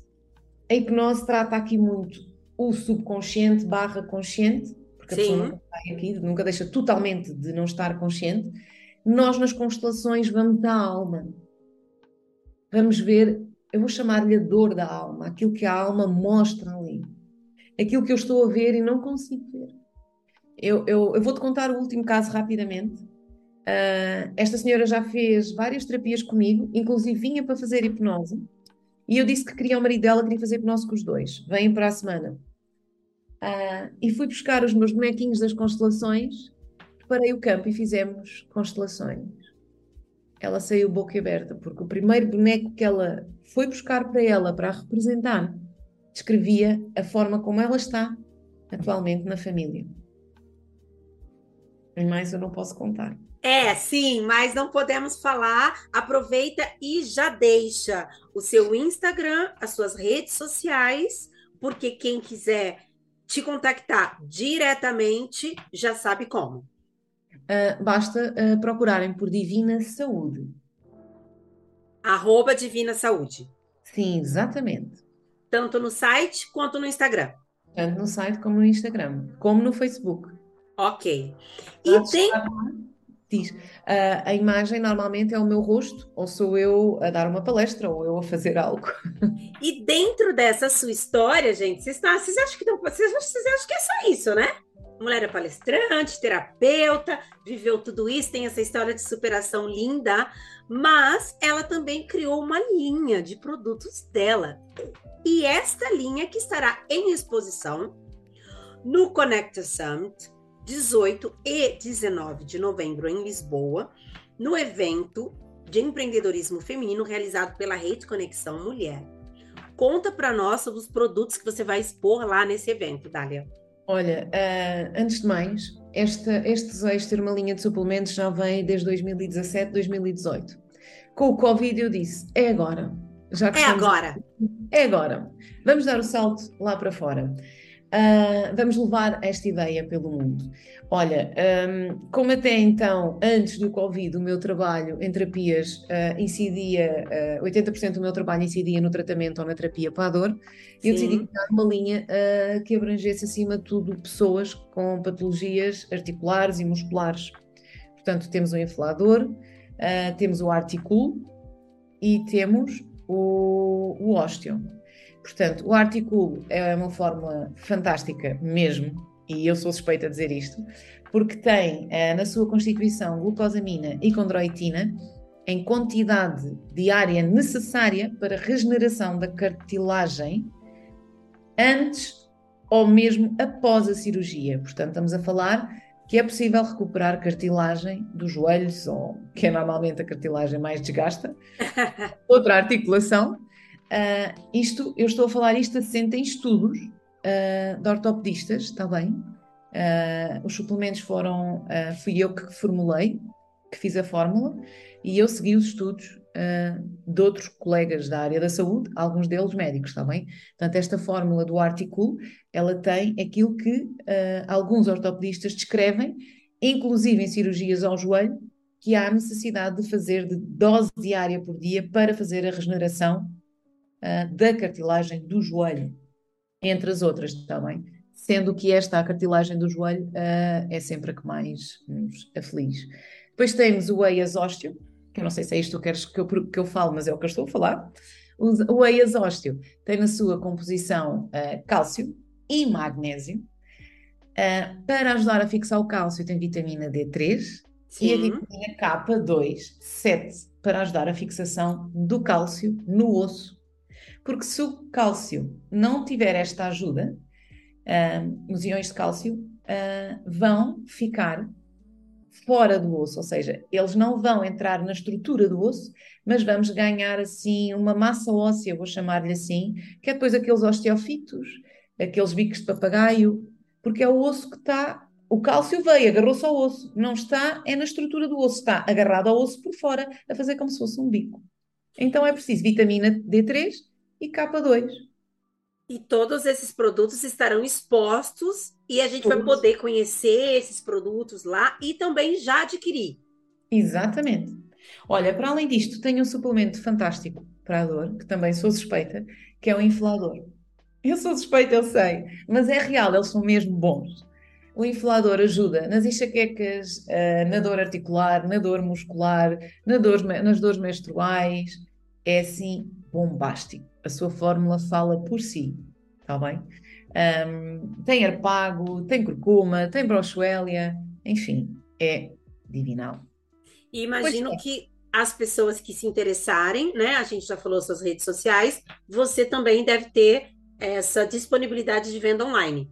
Sim, sim, podem comprar. Aliás, podem ir ao site aiasfarma.ph.pt e adquirir os suplementos.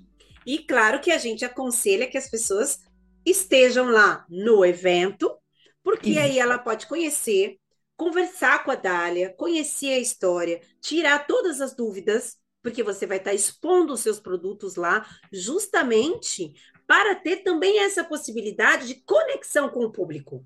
Exatamente. Até porque eu, como terapeuta, gosto de dar sempre o meu cunho. Então vamos fazer este suplemento mais à hora do almoço, mais à hora, não sei, mais à hora do pequeno almoço. Vamos fazer estes dois, vamos só fazer um. Pronto, eh, como terapeuta é inevitável que eu tenho que dar sempre o meu cunho, está bem? Desculpem. E a Dália estará conosco lá no evento, oferecendo toda essa é, gentileza, é, orientação, até para que a pessoa esteja utilizando o produto da forma correta, porque utilizar o produto da forma correta também é fundamental, concorda, Dália? É, é, e muitas das vezes eu costumo dizer que é a única coisa que eu negociei com os meus pacientes, eh, tirando outros trabalhos que eu lhes dou para fazer em casa. Eh, aquilo que eu negociei com os meus pacientes é a toma da suplementação.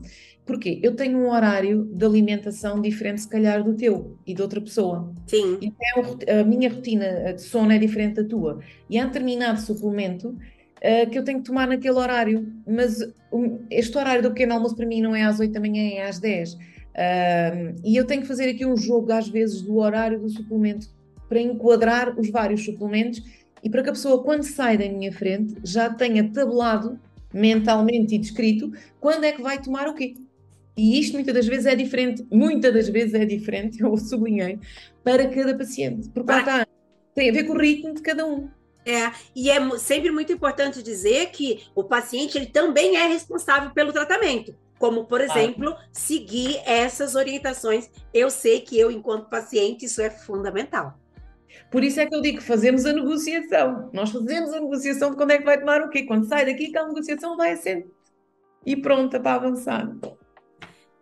Dália, que linda a sua história de superação. Eu acredito que quando uma mãe, um pai, uma família percebe essa questão da anorexia, tanto quanto os outros problemas, é assustador. Então, trazer aqui na rádio a história de uma mulher que passou, não só superou, como construiu uma história linda, com família, com profissão, empreendedora. Gente, essa mulher com essa história está subindo no palco para quase 500 pessoas. Ela vai palestrar num, num evento, ou melhor, em o evento de maior público de empreendedorismo feminino de toda a Europa. Ou seja, você que está aí nesse momento passando por um problema, é possível superar. É possível sair disso é, inspirando outras pessoas, ajudando outras pessoas. Então a Rede Conexão está aqui para mostrar que isso é possível e para apresentar essas mulheres empreendedoras, mesmo que não sejam empreendedoras, mas com suas histórias de superação, para que a gente possa estar tá se conectando de uma forma boa, real e impactante, de forma positiva. Olha, uh, deixa-me só acrescentar, e esta frase é uma frase muito, muito badalada muitas das vezes, mas esta frase é sentida, eu vou dizê-la de forma sentido. Se eu conseguir, qualquer uma das ouvintes é capaz de conseguir. Precisamos ter coragem, força e seguir em frente. E se for necessário, peça ajuda. Isso, sempre. Mas não podemos baixar os braços nem desistir. Nós, as mulheres, temos um papel fundamental na sociedade. Somos nós que damos à luz e levamos a continuação da vida. Nós não podemos baixar os braços. Temos de ser fortes. Mesmo quando a gente cai de joelhos e parte as pernas, assim, imaginando, quando nos acontece algo, como se fosse a gente cair de joelhos, partir a perna, algo na vida que nos dói, o que faz a diferença não é às vezes que a gente cai, é a rapidez com que a gente se levanta e se segue em frente. É esta a mensagem que eu quero deixar no final. Boa! Dália, muito obrigada pela sua entrevista aqui no, no programa da Rede Conexão Mulher, na Rádio Consciência FM. Nos vemos 18 e 19 de novembro em Lisboa, porque essa conexão online vai virar uma conexão presencial em Lisboa. Estou à vossa espera. Ok! Um beijo, muito obrigada e seguimos com a nossa programação musical.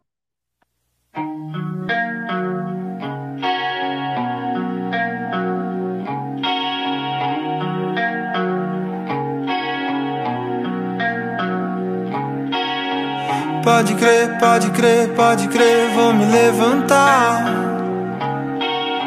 Seu olhar, seu olhar, seu olhar foi me dominou.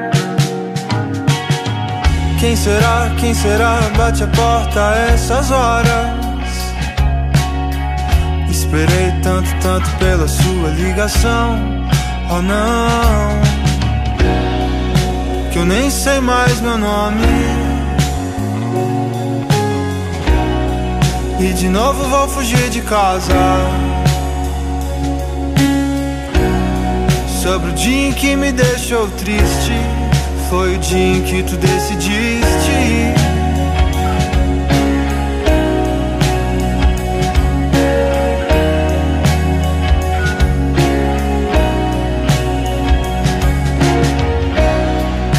A previsão de tempo é errada. Diz que o dia hoje seria frio, mas hoje fez um dia quente. Hoje fez um dia lindo.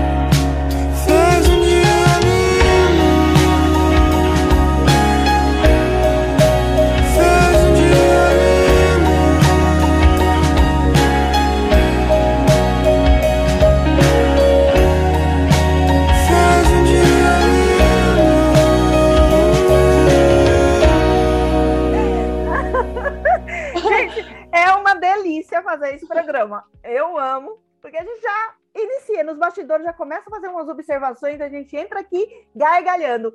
Bora lá, eu sou a Vera Araújo. Não é assim, não. Olá, sejam todos bem-vindos. Eu sou a Vera Araújo, educadora financeira, contadora, mentora empresarial, e nós estamos hoje muito felizes no nosso Minuto de Sabedoria Empreendedora. Eu sou a Soraya Mendonça, é, cientista contábil, educadora financeira, mentora empresarial e muito feliz de estar aqui com você no nosso Minuto de Sabedoria Empreendedora, falando hoje sobre estilos de liderança. Tá preparado? Exatamente. E é para você não perder a linha do raciocínio. Se não assistiu, assiste lá, assiste, ouve, né? O nosso é, liderança e liderados, que foi um tema anterior, né? Para você juntar com o link de hoje. Estilo de liderança. Rapaz, a gente sabe que tem ainda, infelizmente, um estilo que é o escravagista. Desse jeito, gente. Aí você fala, nossa, e ainda no século XX existe? existe. E eu ainda tive prova disso recentemente e é desagradável. Estilo é, de liderança escravagista é aquela que chama atenção, briga, cobra, não dá oportunidade do liderado aprender, crescer, fazer pergunta, tem que ser daquele jeito, na caixinha e sobre é, chicote mesmo, ainda existe. Não pode parar para falar, não pode parar na hora do almoço, está conversando, está rindo, está feliz, está horrível, está horroroso. E é isso, é, gente, não escolha, né? É, porque esse estilo, ele não evolui nem você, nem sua empresa, nem, se- nem a, a pessoa que trabalha para você. Você sempre vai ser deixado. Então, esse estilo aí, abule. Por favor, tira do seu calendário, do seu vocabu- vocabulário e das suas ações também. Vamos pro próximo, Soraya? O permissivo, galera, o permissivo é aquele que tudo pode, porque eu estou mais preocupada em ser amigo dos meus liderandos, né, em ser o parceirão, em ser bem visto, do que em trazer resultado. Liderança é uma coisa que a gente tem que ter em mente que ela sempre vai ter que trabalhar um equilíbrio entre o bem da equipe e o bem da empresa. Então, tem que haver esse equilíbrio, não pode ser oba-oba, né? Rei, fraco é rei posto. Soldado fraco não não tem ninguém que siga, não vira general. Então, assim, a gente tem que ter bem essa ciência. Tudo é permitido? Não, nem tudo é permitido. A gente às vezes vai ser odiado, às vezes a gente vai falar, não vai desse jeito. Não é assim que a banda toca, porque eu preciso também visar o bem dos outros liderandos e da empresa. Então, assim, o escravagista e o permissivo são proporcionalmente o oposto. Um é, você só faz o que eu mando, o que eu falo para você fazer, não pense, você não é pago para pensar. E o outro é, faz o que você quiser, que tá tudo certo e o que vinha é tá tranquilo. Dois totalmente desequilibrados, né? Que normalmente acontece quando quando alguém é muito bom tecnicamente, é promovido, vira líder, mas não é treinado para ser líder. Aí você fala: "Nossa, Soraya, a liderança não é algo que nasce com a gente?" Às vezes sim, às vezes não mas mesmo quando nasce é treinável, porque a gente tem que se adaptar aos perfis dos nossos liderandos, das empresas onde a gente está atuando e do mundo, o que está acontecendo. De vez em quando eu confesso a vocês que em mim baixa o chefe. Chefe fala, mano, eu tô falando para ela fazer, vai lá e faz, fica perguntando nada não. Então vai ter momento que você tem que dar uma puxadinha. Vai ter momento que você fala assim, não, hoje eu só quero que você faça o que você quiser. Até porque você vai poder observar o seu liderando, qual é o nível de comprometimento e responsabilidade dele. Mas o Equilíbrio vem no próximo estilo de liderança. Fala aí, Vera. Liderança inspiracional. Né? Essa liderança é aquela, como a Soraya mesmo diz, que você tem que estar entre um outro. E a inspiracional, você vai buscar conhecimento, autoconhecimento como líder. Você vai se desenvolver para desenvolver a sua equipe, né? Para você inspirar. Aí você vai trazer ela para próximo. Ela vai, como eu disse ainda né, no, no tema anterior, você vai ser o espelho. A pessoa vai falar assim: nossa, eu quero ser assim. Quando eu for um líder também, eu vou me espelhar nele. Então, a liderança inspiracional é aquela que vai buscar o autoconhecimento, o autodesenvolvimento, e não só para si. Ela divulga, ela compartilha com a equipe, ela fala, vai lá, porque foi bom para mim, vai ser bom para você. Sem medo de perder aquela pessoa dentro da sua equipe. Porque sabe que quando ela tiver o autoconhecimento também, tiver a questão de, de estar fazendo cursos motivacionais, inspiracionais e tudo mais, ela vai voltar melhor do que ela foi. Então ele não tem medo de perder seu liderado. E ele inspira de fato. E gostamos muito disso, porque é o que a gente busca muito estar fazendo, né, Soraya? Fazendo com que Exato. os nossos liderados fiquem inspirados. Sabe por quê? Porque daí a gente vai ter uma equipe de alta performance. Assunto para a próxima semana. Fique com a gente! Beijo! Beijos. Até mais!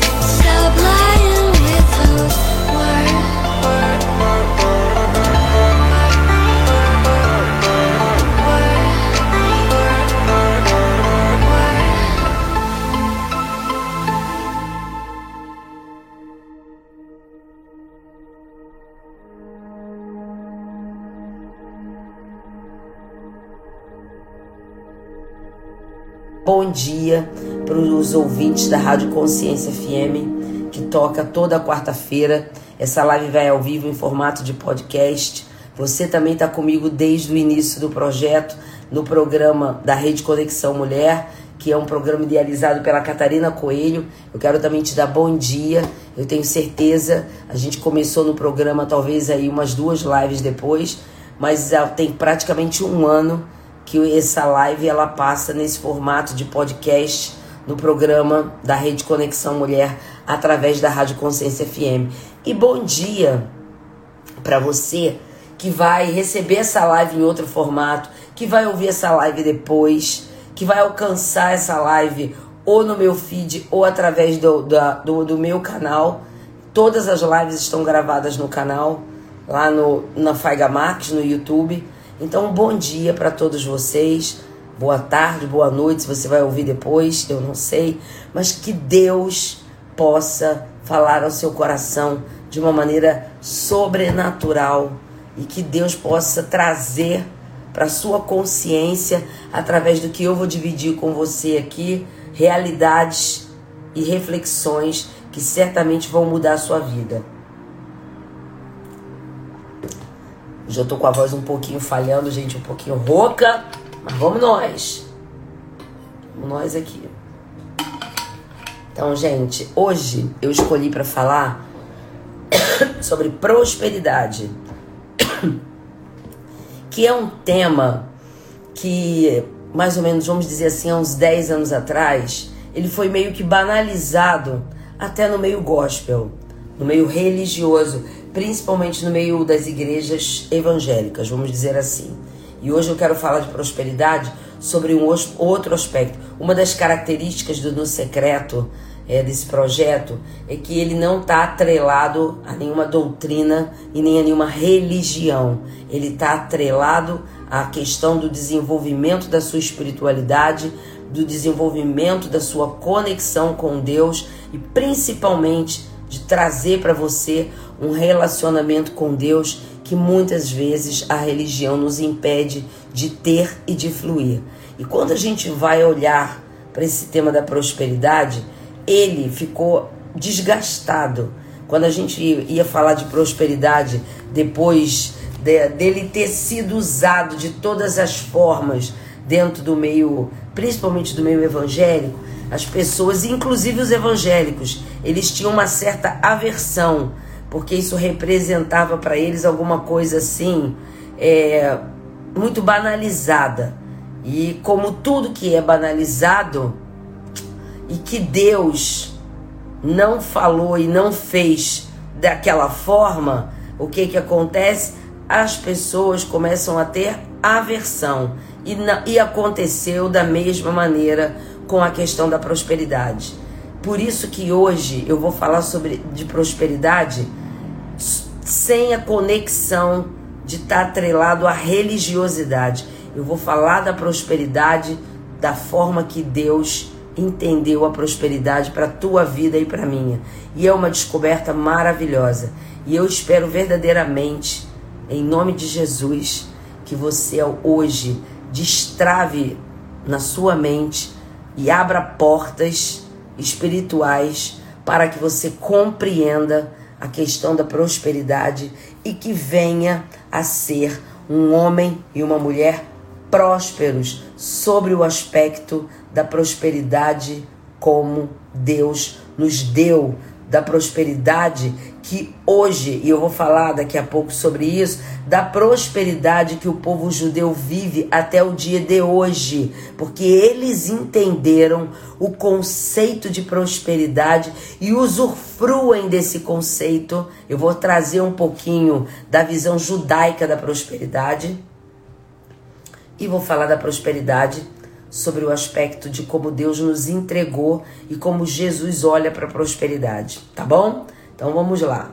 Primeira coisa que eu quero quebrar um paradigma a despeito, como eu falei, esse termo ele ficou banalizado, principalmente no meio evangélico. Então as pessoas quando ouviam essa palavra prosperidade começava a entender que era aquela coisa da prosperidade, e eu, quem, quem é cristão há muito tempo, como eu, vai lembrar daquela coisa de que toca aqui, declara que é teu que você vai receber.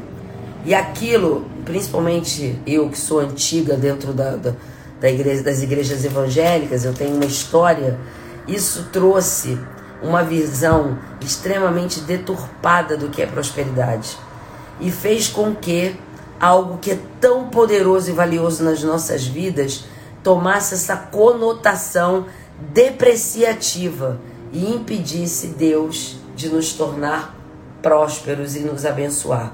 Então eu quero já quebrar um paradigma aqui e agora. Dizer para você o seguinte, presta atenção. Essa chave é uma chave disruptiva e poderosa. A prosperidade é um dom de Deus. Hoje eu só vou ler um versículo que está em Eclesiastes 5,19. Eclesiastes, Dani que tá aí, se puder colocar para mim, 5,19. E olha que interessante. Olha que interessante. O livro de Eclesiastes chama, é, ele foi escrito por Salomão também, assim como o livro de Provérbios, e ele vai trazer muitos ensinamentos de sabedoria para nós.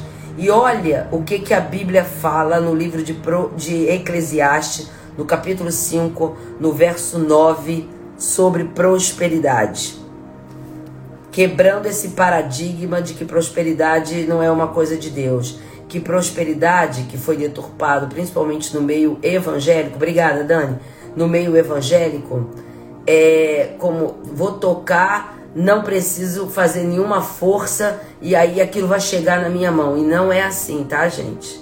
Não é assim.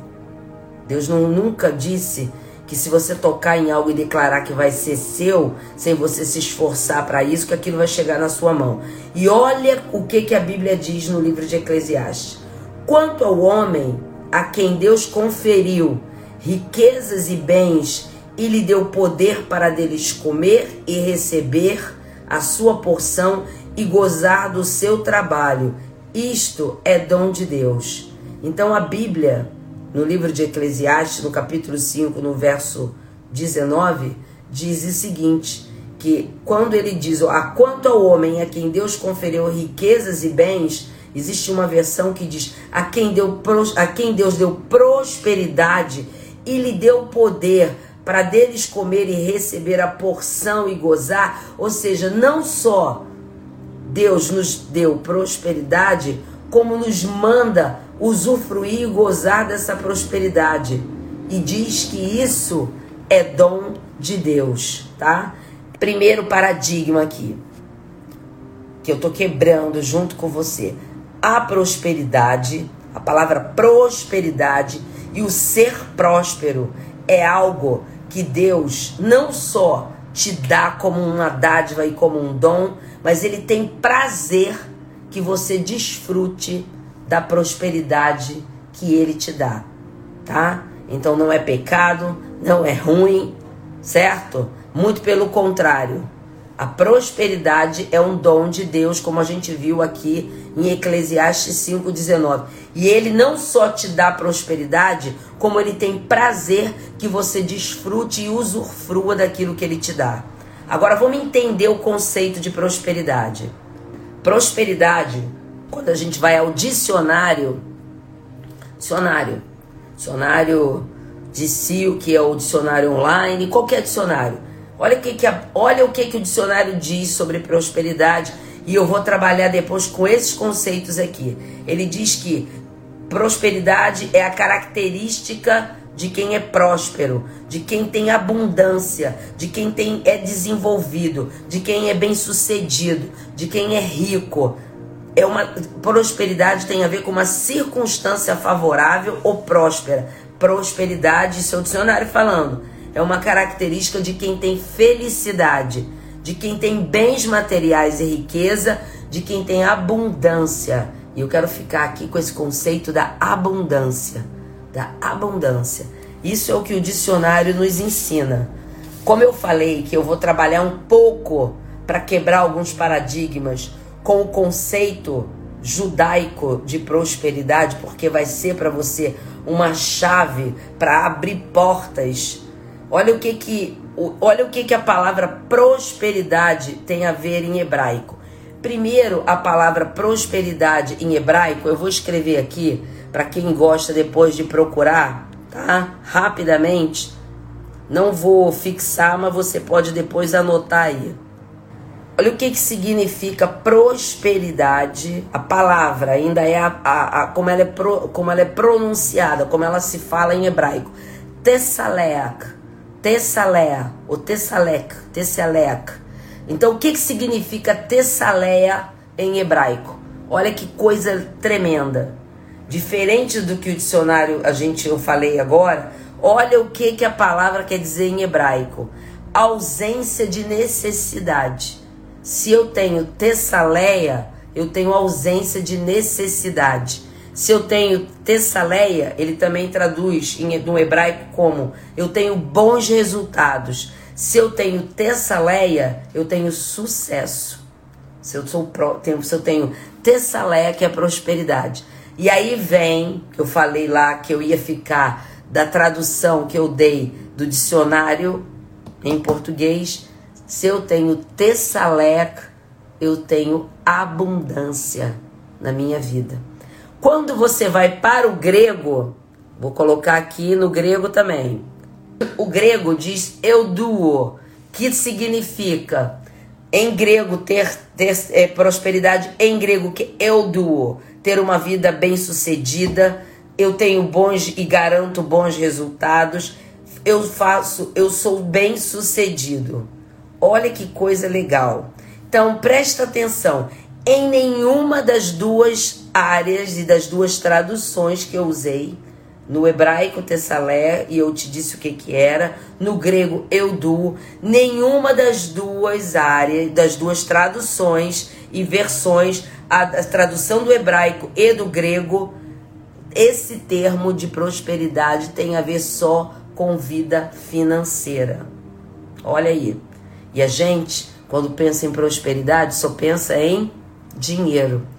Em nenhuma das duas traduções, a palavra prosperidade engloba só o significado exclusivo para a área financeira. Ou seja, eu posso ter uma vida espiritual próspera, eu posso ter uma vida sentimental próspera, posso ter uma vida fi financeira próspera também, uma vida familiar próspera. Então, quando a gente olha para o conceito de prosperidade, sobre a visão judaica de prosperidade no hebraico, ele é muito mais abrangente. Ele fala que ter prosperidade é ter ausência de necessidade.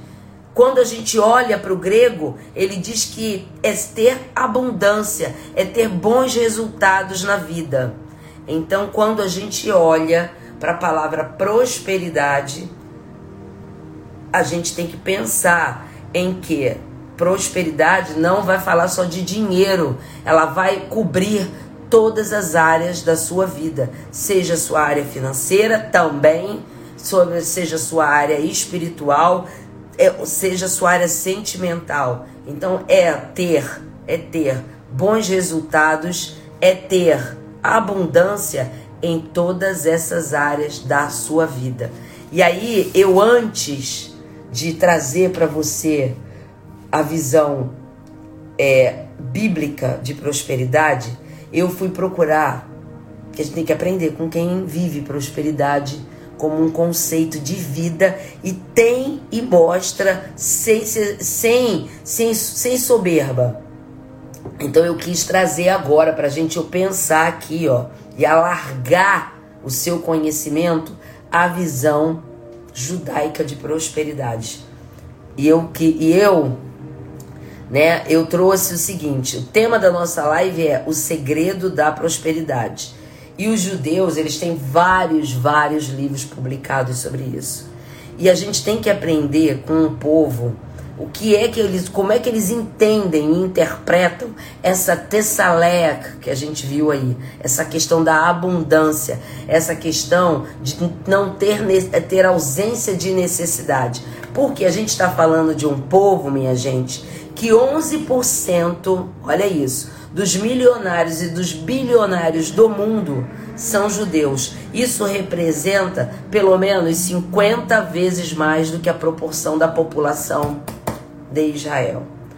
24% dos ganhadores do prêmio Nobel em todas as áreas que o prêmio é aplicado são judeus. Isso representa 100 vezes mais do que a proporção de pessoas que existem como judeus. Então, o que é que esse povo entende sobre prosperidade? Para eles, qual é o segredo da prosperidade? E aí, eu fui estudar, vi um cara que, sim, sensacional, chamado Ben Zuriel. Ele, inclusive, é um palestrante. Vi vários livros, olhei para alguns livros sobre essa questão do segredo da prosperidade, sobre a ótica judaica. E eles têm alguns princípios que eu queria dividir com você rapidamente para a gente entrar dentro do princípio da Bíblia, da Bíblia que a gente olha e estuda. Primeiro princípio deles para ser próspero.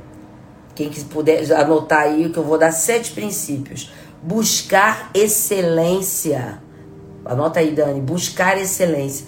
Buscar excelência em tudo que você faz, independente do que você faz na sua vida. Você precisa entender que você tem que ser o melhor. E eu lembro, gente, da minha mãe falando isso para mim eu pequena, ela dizia: Ó, oh, você tem que fazer bem feito, você tem que fazer com excelência, como se você fizesse para Deus. Minha mãe, sem saber, já aplicava esse conceito de excelência. Ah, mas olha só, eu só sou a faxineira do lugar que eu trabalho. Ah, olha só, eu sou alguém que sou uma vendedora, eu tenho um salão pequenininho. Amém. Você vai trabalhar com excelência, não importa o cargo, porque se você é o faxineiro que varre o chão e você trabalha com excelência, com o conceito de, de prosperidade, ou seja, fazendo o seu melhor dentro daquilo que foi você foi colocado para fazer, tenha certeza que você vai brilhar que você vai se destacar entre os demais e daqui a pouco você não é só mais a caixa, não é só mais a vendedora, você não é só mais o faxineiro ou a faxineira. Você já vai estar sendo pensado como alguém diferenciado e a prosperidade vai começar a aparecer na sua vida em forma de promoções. Segundo, melhore a sua reputação. Melhore a sua reputação.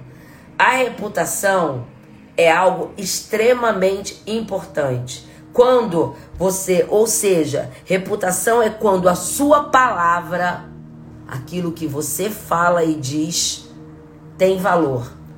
Ou seja, quando você fala algo e o seu compromisso com aquilo que você disse que vai fazer vira sua regra de vida.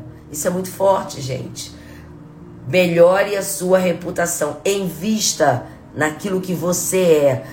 Porque a sua palavra tem que chegar antes de você. A sua palavra tem que ter valor. A sua, o seu compromisso com aquilo que você se compromete a fazer, seja na sua vida pessoal, seja na sua vida financeira, seja na sua vida sentimental. Sim, gente, fortíssimo. Tem que chegar antes de você. Sabe por quê?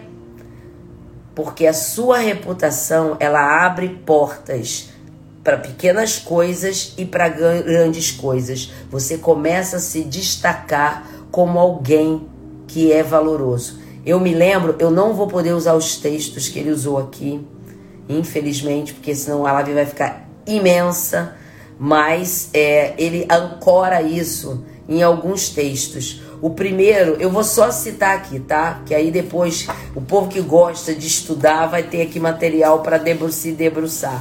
O primeiro texto que ele usou para falar do, do é, buscar excelência está em Provérbios 22, 29.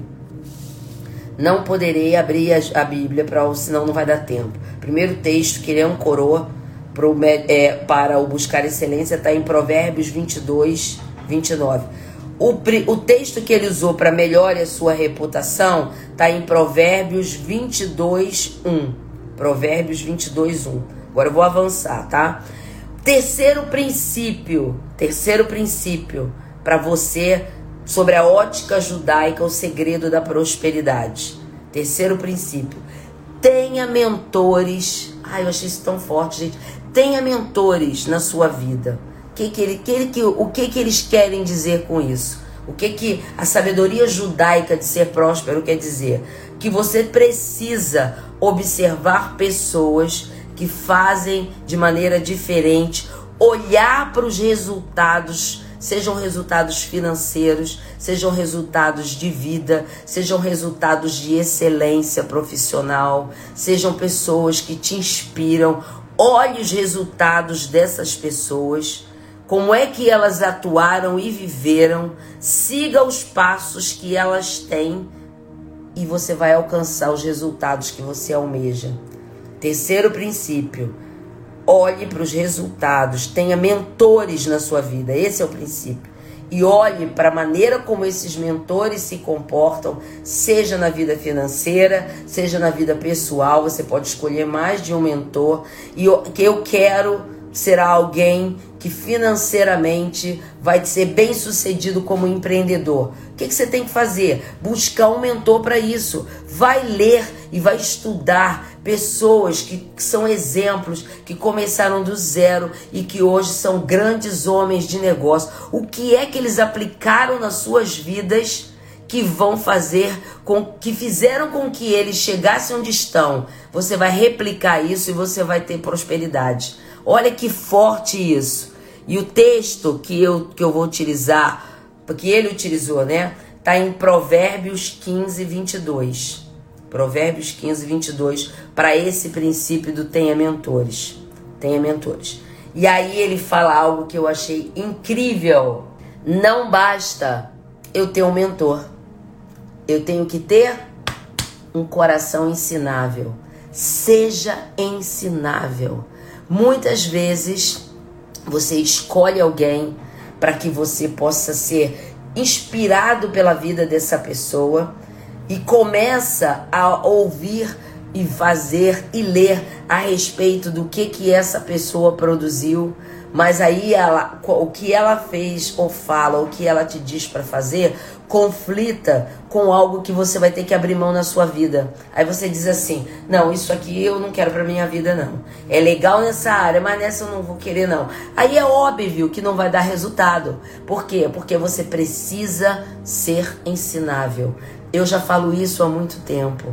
Eu prefiro que a pessoa não saiba nada mas que tenha um coração ensinável, do que você, como diz o livro de Provérbios, ensinar para o soberbo e para o presunçoso e para o orgulhoso.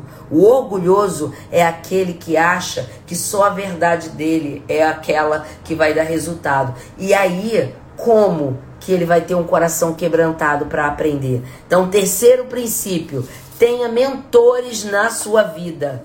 Olha agora o quarto princípio o quarto princípio maravilhoso, maravilhoso sobre o segredo da prosperidade, sobre a ótica judaica.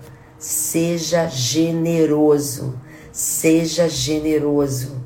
A gente já olhou três, estamos indo para o quarto. Seja generoso. E eu vou colocar uma palavra aqui que vai fazer todo sentido para a tua vida. Olha aqui. A palavra generosidade em hebraico ela vou escrever aqui o que, que ela significa. A palavra generosidade, de ser generoso em hebraico, significa tessedaká. Tessedaká. Sabe o que significa isso?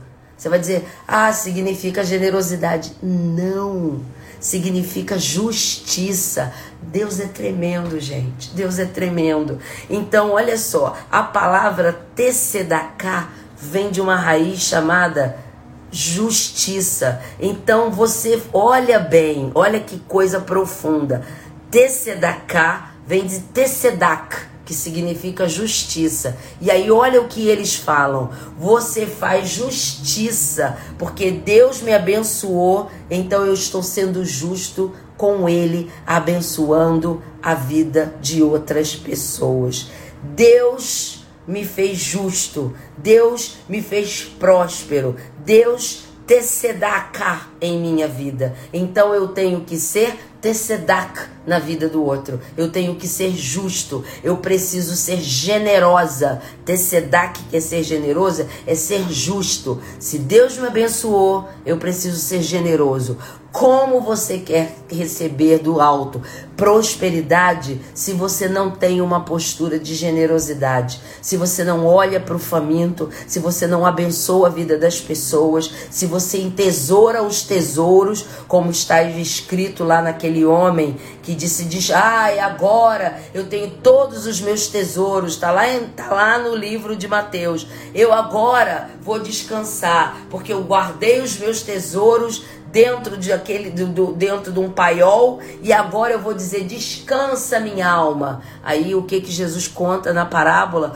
Tolo, hoje mesmo vou pedir, vão pedir a tua alma. E o que que adiantou você acumular tesouros onde a traça corrói? Então, esse conceito que Jesus era judeu, que ele está ensinando é o seguinte: seja generoso. Você quer ser próspero? Seja generoso. Seja tecedaká na vida do outro. Aplique da mesma justiça que Deus aplicou na sua vida, na vida dos outros. Então, olha só. Eu estou abençoando os outros, eu estou fazendo justiça e aí é justiça social, não tem a ver com dinheiro. Você pode ser, mas faiga, eu não tenho dinheiro, eu ganho um salário. E quem te disse que tem a ver só com dinheiro, gente? Olha só, você pode ter ser justo e ser tecedacar na vida do outro, dando a ele, sendo generoso com o seu tempo ouvindo um amigo que precisa, sendo voluntário e dando o seu serviço para quem está precisando, com o seu conhecimento, dividindo o seu conhecimento com as pessoas, dando atenção aos seus horários, para dar alguns horários para quem precisa. Você dá e aí volta para você. Generosidade é desse jeito. Você dá e aí volta para você em formato de bênçãos, porque Deus ele tem prazer de te abençoar, porque você foi tecedaká, você foi generoso, você entendeu que não merecia e que ele fez por, just, por amor a você e você dá, dá a, na vida das pessoas em forma de justiça social. Quinto princípio, e isso é muito deles e nós não temos, infelizmente, nós não temos. Eles têm muito esse conceito de união com a comunidade. E ele disse o seguinte: sabe qual é o segredo da prosperidade da comunidade judaica? Quando, por conta de tudo que eles sofreram a partir do Holocausto, eles entenderam que uma das formas que eles precisavam encontrar para manter e sobreviver e prosperar eram ser unidos. E nós não temos isso, né? Infelizmente. A gente cresceu dentro de uma realidade que é a minha farinha é pouca, então o meu pirão é primeiro. Então, ele até nos diz o seguinte: você pode se unir começando esse conceito da união da comunidade e do segredo da prosperidade sobre a ótica dos judeus, comece pela sua família, comece pelo seu trabalho, comece pela igreja que você está inserido ou a comunidade religiosa que você está inserida, porque quando você apoia, você puxa o outro para um patamar que você tem e essa pessoa ela prospera junto com você e uma, uma vez que ela é próspera, a gratidão se instala e ela vai te abençoar da maneira que você a abençoou. Agora, um outro princípio que eu achei maravilhoso, que é o sexto princípio da prosperidade sobre a ótica judaica. Tenha paciência. Tenha paciência. É o sexto princípio. Tudo que você almeja e que envolve o seu crescimento passa por uma evolução. Você está aqui hoje às 6h45. Muitos de vocês estão comigo há um ano nesse projeto porque você está buscando a sua evolução espiritual, você está buscando desenvolver sua inteligência pessoal e desenvolver sua espiritualidade. Isso leva tempo.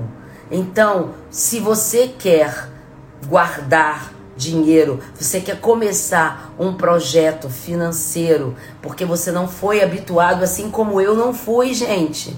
Eu não fui. Isso é muito cultural nosso. Eu não fui. Era ganhou, gastou. Amém. Deus nos deu que alegria. E não havia em, na minha mãe, da maneira como ela criou, é um processo, isso mesmo, Tereza, é um processo.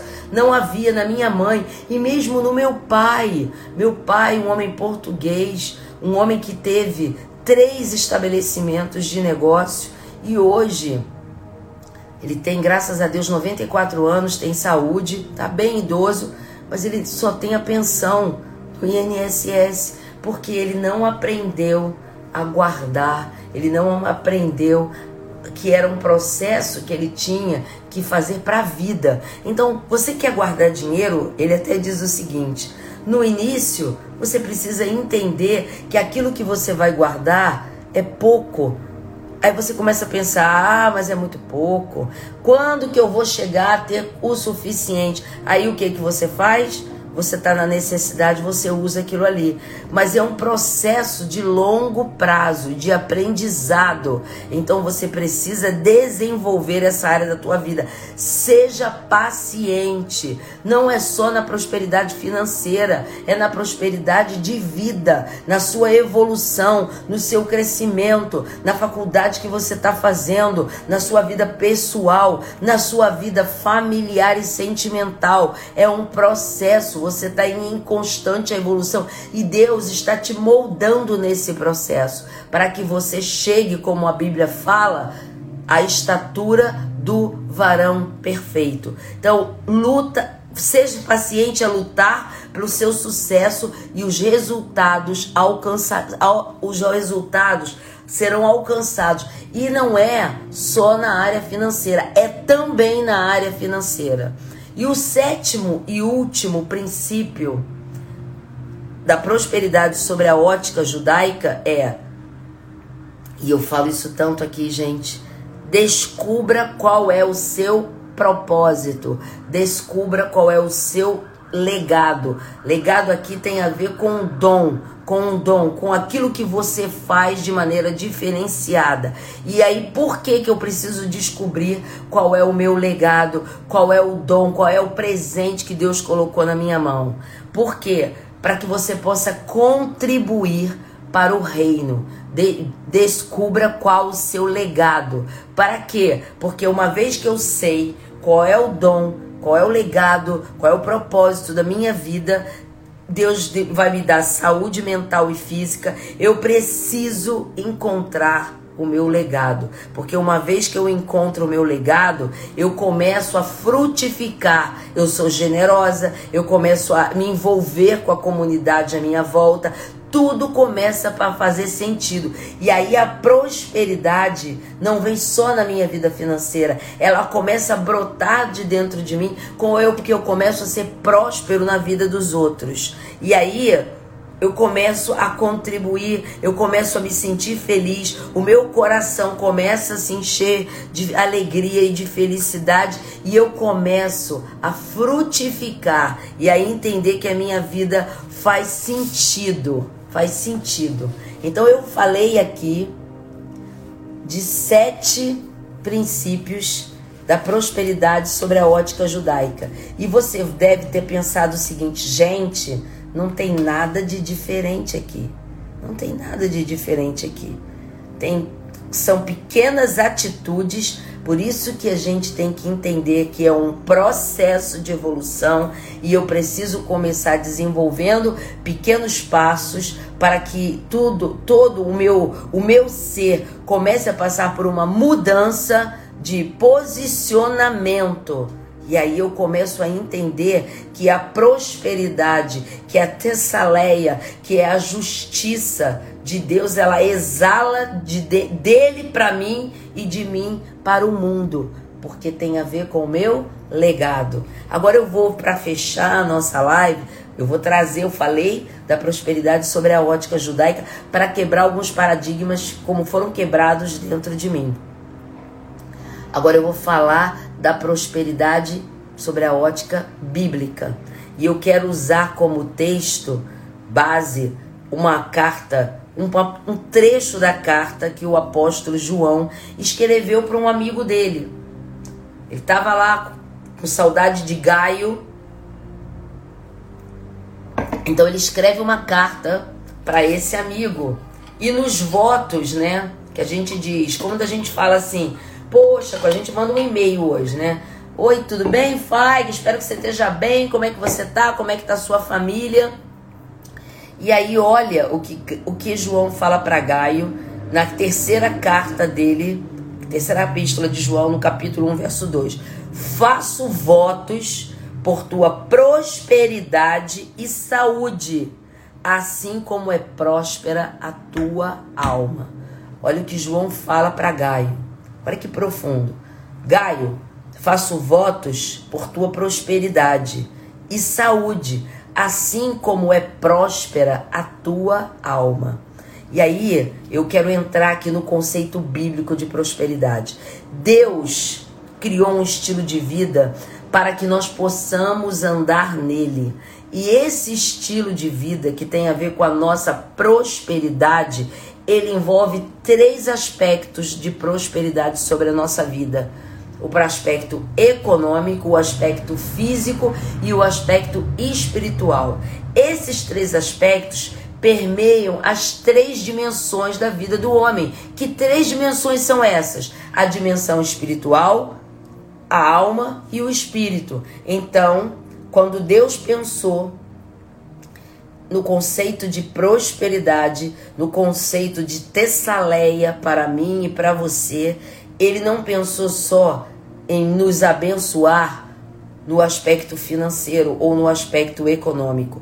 Ele pensou em me abençoar e te abençoar em três esferas da nossa vida. Ele quer que eu e você sejamos prósperos sobre o aspecto econômico, sobre o aspecto físico, por isso que João fala Olha, eu quero que você seja próspero e que você tenha saúde, porque não adianta eu ter tudo isso, eu ter dinheiro, eu ser economicamente bem, se eu não tenho saúde para desfrutar. Então é, quando Deus pensa em prosperidade para minha vida e para a tua, ele pensa em três esferas dessa prosperidade: a prosperidade econômica, que tem um aspecto financeiro, a prosperidade física e a prosperidade espiritual, como próspera é a tua alma. E isso vai envolver as três dimensões do, do, do meu ser: a dimensão que é o meu espírito, a dimensão que é o meu corpo que é, que é onde a prosperidade precisa agir também, e a dimensão da alma. E aí, lembra que eu comecei essa live olhando para o dicionário e falando que um dos conceitos, quando você procura prosperidade sobre qualquer dicionário, diz que é a característica de ser abundante. E aí eu quero trazer agora, você já entendeu quais são os princípios da prosperidade sobre a ótica judaica. Você depois quiser ouvir isso de novo, a live vai ficar gravada.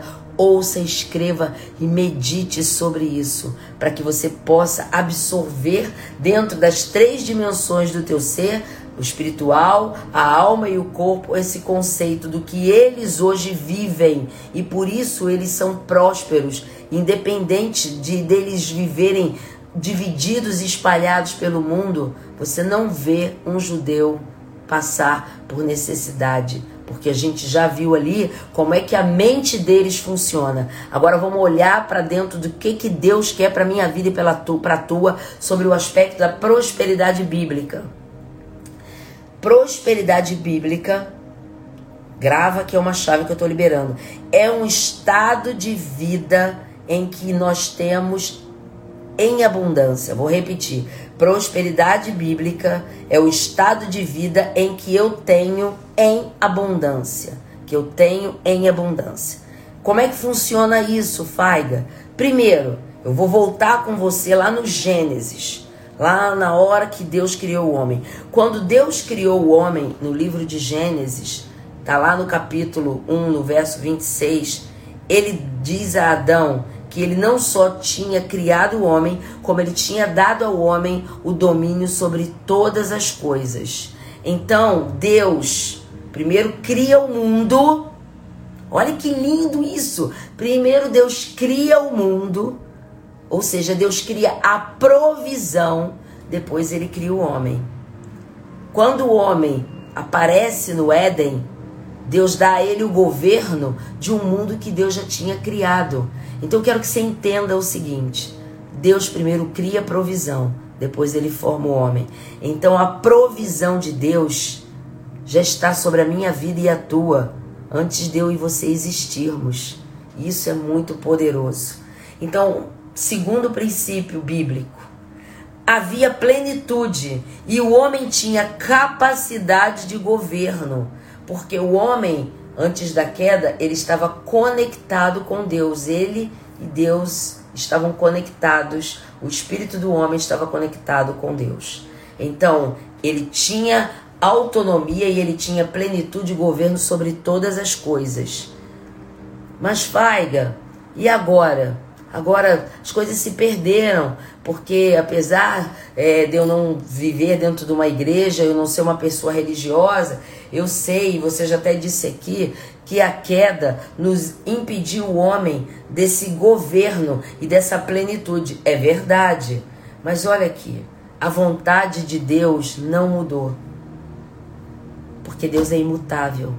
Quando ele cria o homem, e cria provisão para o homem e dá ao homem o governo e o direito de desfrutar da plenitude dele, o homem se afasta de Deus, mas a vontade de Deus para que o homem viva sobre a plenitude dele não mudou porque a vontade de Deus para minha vida e para a tua é boa, agradável e perfeita, e Deus é imutável, e esse princípio não mudou. Então a vontade de Deus é que eu e você possamos desfrutar dessa plenitude de tudo aquilo que ele criou. Deus deseja para mim e para você uma vida abundante. Por quê? Porque quando eu e você vivemos essa vida abundante nos três aspectos, no espiritual, certo? Na alma e no corpo, no aspecto econômico, no aspecto que é o financeiro, no aspecto sentimental, certo?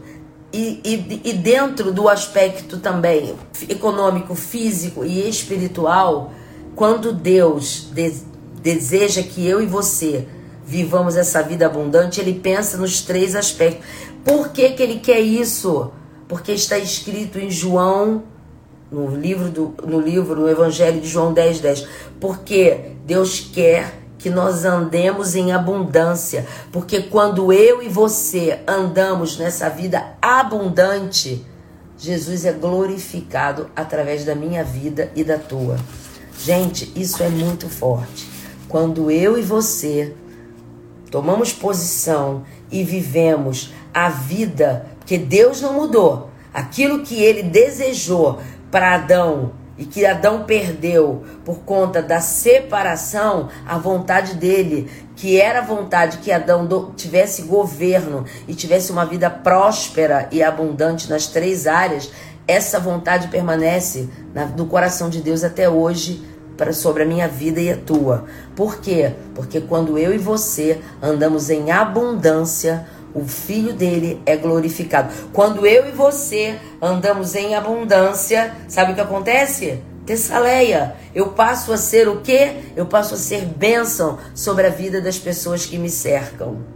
E olha o que que, o que, que Jesus fala. Jesus não diz, eu vim para que tenham vida e a tenham em abundância.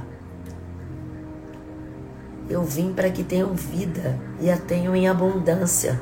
Então, minha gente, se a vontade de Deus para minha vida e para a sua, ela não mudou, certo? E se Deus quer que eu tenha uma vida próspera no sentido de uma vida abundante nas três áreas, e agora eu conecto aqui a ótica judaica com a ótica cristã, para que eu possa não ser só próspero, Pai, mas que eu também tenha Tessaleia, que eu possa aplicar a justiça dele no sentido de ser abençoador e expandir o reino de Deus. O que é que eu preciso para que eu tome posicionamento disso e essa condição que já existe seja restabelecida na minha vida. Se você não conseguiu prestar atenção em nada do que eu falei aqui, para e foca agora, porque eu, eu vou virar uma chave.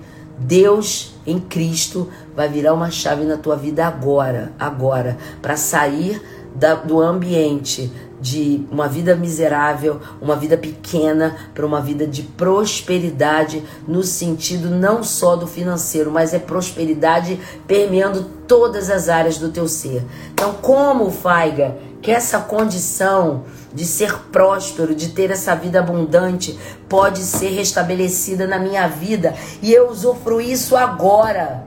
Ai, que você quer saber? A melhor notícia? Isso já aconteceu.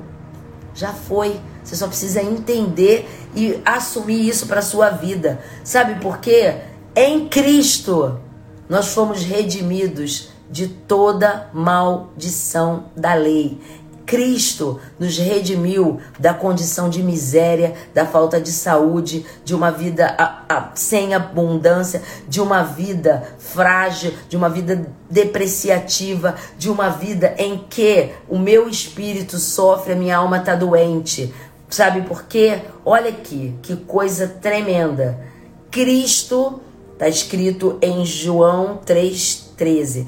Cristo nos resgatou da maldição da lei da verdade não é João, Gálatas 3,13. Cristo, eu vou só ler, nos resgatou da maldição da lei, fazendo-se maldição em meu lugar. Então, Cristo assumiu sobre si a vida miserável que Adão tinha trazido para mim, para que eu possa, através dele, com os meus olhos espirituais abertos, viver aquilo que já é disponível. Eu não preciso lutar para isso, isso já eu preciso me posicionar em fé para que eu possa usufruir da vida abundante, da vida próspera que Deus tem para mim. E aí, olha que coisa interessante. Ser rico não é só no sentido de dinheiro, não. Ser rico é ter suprimento nas três dimensões, é ter prosperidade é viver as três dimensões dessa vida abundante: a dimensão espiritual, econômica e física. Então, quando Jesus vem, ele retoma a autoridade que Adão tinha dado ao inimigo, a Satanás, e ele nos tira desse lugar de miséria ao qual Adão estava preso nesse lugar de uma vida sem, sem prosperidade e nos leva para um lugar de autoridade e governo. Mas, Faiga, você está falando isso, isso é lindo, mas eu, eu é que sei. Tô com uma conta para pagar aqui agora, não tenho condições, minha conta no banco tá zerada, eu tô doente. Eu acredito em tudo isso. E é por isso que eu vim aqui trazer uma palavra de vida para você, mas uma palavra de cura. Você estava neste lugar porque você não conhecia quem você era e a autoridade de governo sobre que Deus te deu, a tessaleia dele, a justiça dele se fazendo presente em tua vida. Os judeus, eles quando falam de tessaleia, eles falam de ser justo e aplicar justiça. E Jesus fala diferente. Em mim vocês foram feitos justiça de Deus. Você não tem mais trabalho nenhum para fazer. Porque em mim, através de mim, entendendo que eu já fiz tudo por você, eu te faço justiça de Deus. E aí a Tessaleia, que é a justiça de Deus, ela não só entra na minha vida e quebra tudo aquilo que me atrelava a uma vida sem abundância, como ela transborda para a vida de outras pessoas. Certo? E finalmente, a gente está falando o tempo todo aqui de posicionamento. Olha só, eu trouxe o conceito de prosperidade para a tua vida, como o dicionário vê, e foquei numa vida dentro de vários conceitos. Falei da abundância. Depois eu falei do segredo da prosperidade sobre a ótica judaica e de sete princípios que são extremamente fáceis de eu trazer para minha vida e começar a virar uma chave e entender que eles aplicam esses princípios diariamente na vida deles. E aí agora eu te levei para um outro patamar. Eu te levei para um patamar espiritual em que você vai entender que você já foi feito justiça de Deus, que em Cristo a vida miserável que você estava condenada a viver, ela já não te pertence.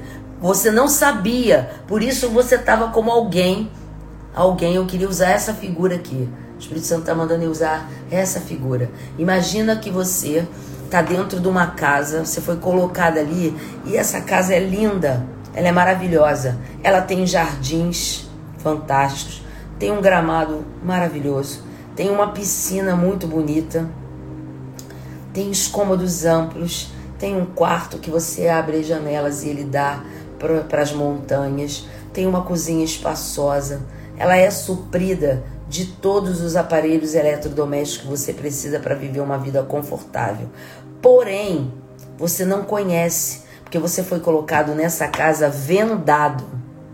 Então alguém está te dizendo que a casa é dessa maneira, mas você diz assim: "Cara, eu só tenho lembrança de onde eu vivia. Era pequeno, era era não tinha muito conforto a paisagem que eu tinha quando eu abri hoje a minha janela era um lugar feio, um lugar pobre, um lugar que eu não tinha conforto. E a pessoa está dizendo: não, mas agora você está num outro lugar. Mas você não consegue enxergar, porque você entrou dentro daquela casa linda de olhos vendados. E o que Jesus está dizendo e o Espírito Santo está fazendo, mandando eu te dizer nessa manhã, é que Ele está tirando a venda dos teus olhos e te dizendo: olha, olha volta. Todas essas realidades são suas. Você tem o direito dessa vida abundante. Você tem o direito da prosperidade bíblica, a prosperidade de Deus. E a prosperidade de Deus em Cristo, ela é tão grande, tão profunda, que ela traz para dentro dela todos os princípios da cultura judaica. A prosperidade de Deus em Cristo ela é tão profunda que ela traz para dentro dela aquilo que os judeus praticam até hoje. Mas ela transcende a tudo isso, porque você, em Cristo, você foi feito justiça de Deus. Você já está posicionado. Se você reconhece que o sacrifício de Jesus foi suficiente para te tirar daquele lugar de escuridão e te levar para um lugar de abundância é só você dizer aí, ó, onde você tá. Eu reconheço. Eu reconheço que em Cristo eu tenho direito a todas essas coisas que ele já conquistou para mim. Eu reconheço que Jesus já pagou o preço e eu saí daquele lugar de miséria para um lugar que ele me coloca dentro desse ambiente. Sabe o que, que vai acontecer quando você falar agora aí aonde você está com a sua boca, que você reconhece que Jesus já pagou esse preço? Essa venda vai ser tirada dos teus olhos e você vai começar a olhar com os teus olhos espirituais realidades diferentes, diferentes. E aí você vai se posicionar em fé e esse posicionamento vai ser tão importante que ele vai trazer a prosperidade de Deus para a tua vida. E a prosperidade de Deus em Cristo, ela é tão abrangente que ela abarca a prosperidade judaica e ela abarca dentro dela o lugar de onde nós não deveríamos ter saído, que era o lugar de autoridade e governo que Adão tinha. Mas Jesus já conquistou esse lugar para mim e para você. A prosperidade bíblica, ela tem que passar por você e eu reconhecermos que não é por força, não é por mérito, é o que Jesus conquistou para minha vida é que me traz essa abundância. E aí, sabe o que vai acontecer? Ah, eu vou abrir a conta bancária e ela vai ter ela vai ter sido feita do, do vermelho para o positivo, não. Mas ele vai te dar a inteligência, ele vai te dar as estratégias, ele vai fazer com que a tua luz brilhe aonde você está, para que, como você viu lá no segundo princípio, que, que era o, o primeiro buscar excelência, que você seja o mais excelente dentre todos que estão naquele lugar. E aí os olhos do teu chefe, os olhos daquela pessoa para o qual você está buscando uma, uma promoção, vai olhar para você e vai contemplar um brilho especial. Sabe que brilho é esse? É o brilho de Jesus na tua vida. E você vai começar a viver uma realidade de uma vida abundante. Você vai se tornar rico nas três esferas e vai transbordar essa riqueza e naturalmente a prosperidade financeira que tem nos aprisionado vai se fazer presente na tua vida. E eu quero terminar essa live com uma palavra profética que está no livro de Isaías 1:19. Quero terminar essa live com uma, uma palavra profética que está no livro de Isaías 1,19. E Isaías diz o seguinte: Se quiserdes e ouvirdes, comereis o melhor desta terra. Se quiserdes, você quer, e ouvirdes, comereis o melhor dessa terra. Então, o que significa isso? Queira, ouça, obedeça Jesus, o que Jesus está te dizendo nessa manhã.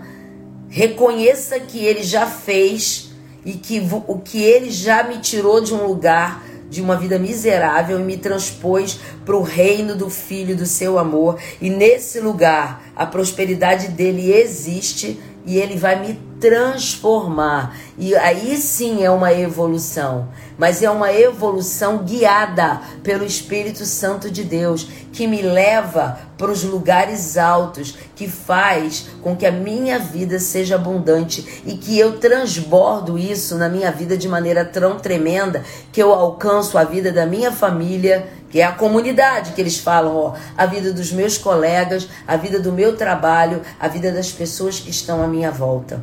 Amém? Que Deus abençoe a cada um de vocês. Então vamos orar para que a gente possa começar uma semana de prosperidade e uma semana completamente diferente. Pai, eu quero te louvar, eu quero te agradecer pela tua bondade, Pai, pelo teu favor e a tua graça sobre as nossas vidas. Senhor, tu és um Deus tão amoroso, tão cuidadoso, um Pai tão amoroso que tu se preocupa até na escolha de uma live sobre o que é que nós precisamos ouvir. E tu se assenta conosco aqui, porque é assim que eu me sinto toda segunda-feira, através do teu espírito, para ministrar sobre esses corações dessas pessoas que estão sempre comigo no ao vivo, sobre as pessoas que recebem essa live depois, sobre os ouvintes da Rádio Consciência FM que recebem essa live lá em Portugal toda quarta-feira. E eu sei, Pai, que essa vida abundante que tu deseja para nós e que já está disponível para nós a partir de reconhecermos quem Jesus é ela, ela está aqui para que nós possamos usufruir e desfrutar. Por isso, Senhor, em nome de Jesus, eu quero te pedir, Espírito Santo, alcança as mentes, vai aonde eu não consegui ir e quebra em nome de Jesus todas as cadeias de resistência, todos os sofismas, todas as fortalezas que se levantaram ao longo de anos, de palavras que foram ditas na infância, de palavras que foram proferidas por familiares nossos, que nós não tínhamos direito, que nós nascemos pobres, que nós somos pobres, que a nossa família é desse jeito. Em nome de Jesus agora, eu vou aonde essas fortalezas foram plantadas. Eu em nome de Jesus agora, eu repreendo sobre essas vidas todo espírito de escassez que foi instalado nessas vidas, ainda como crianças, e eu os libero agora, profeticamente, sobre a minha vida, sobre a vida dessas pessoas que estão no ao vivo e sobre todas as vidas dessas pessoas que ouvirão essa live depois. Eu libero agora uma vida de abundância e prosperidade para que eles possam descobrir o seu legado e se posicionar em Cristo e viver uma vida abundante a partir de agora e que o reino de Deus possa ser expandido através deles e por eles, Pai. Eu te louvo, eu te agradeço que nós tenhamos uma semana de paz, uma semana de alegria, que o teu Espírito Santo possa fazer como ele sempre faz continuar trabalhando essa palavra em nossos corações. E eu declaro em nome de Jesus que essa semente que foi plantada hoje nessas vidas, a semente da prosperidade, ela brote a 10, a 100 e a mil. Que o teu Espírito possa regar diariamente e estabelecer cercas em volta dela, para que o inimigo de nossas almas não tenha poder de destruir aquilo que foi plantado aqui. Eu te louvo, eu te agradeço, eu te agradeço, Pai. Eu te agradeço, porque tu és bom, tu és bom, tu és bom e a tua generosidade nos alcança. Muito obrigada. Em nome de Jesus, em nome de Jesus. Amém. Que Deus abençoe você, que você tenha uma semana abençoada e até semana que vem. Um beijo grande, gente. It's so true what you always bigger than me. And it's so true that all you are goes beyond me. Even if I fail, even if I forget, even if I don't know if I can, you're bigger than me.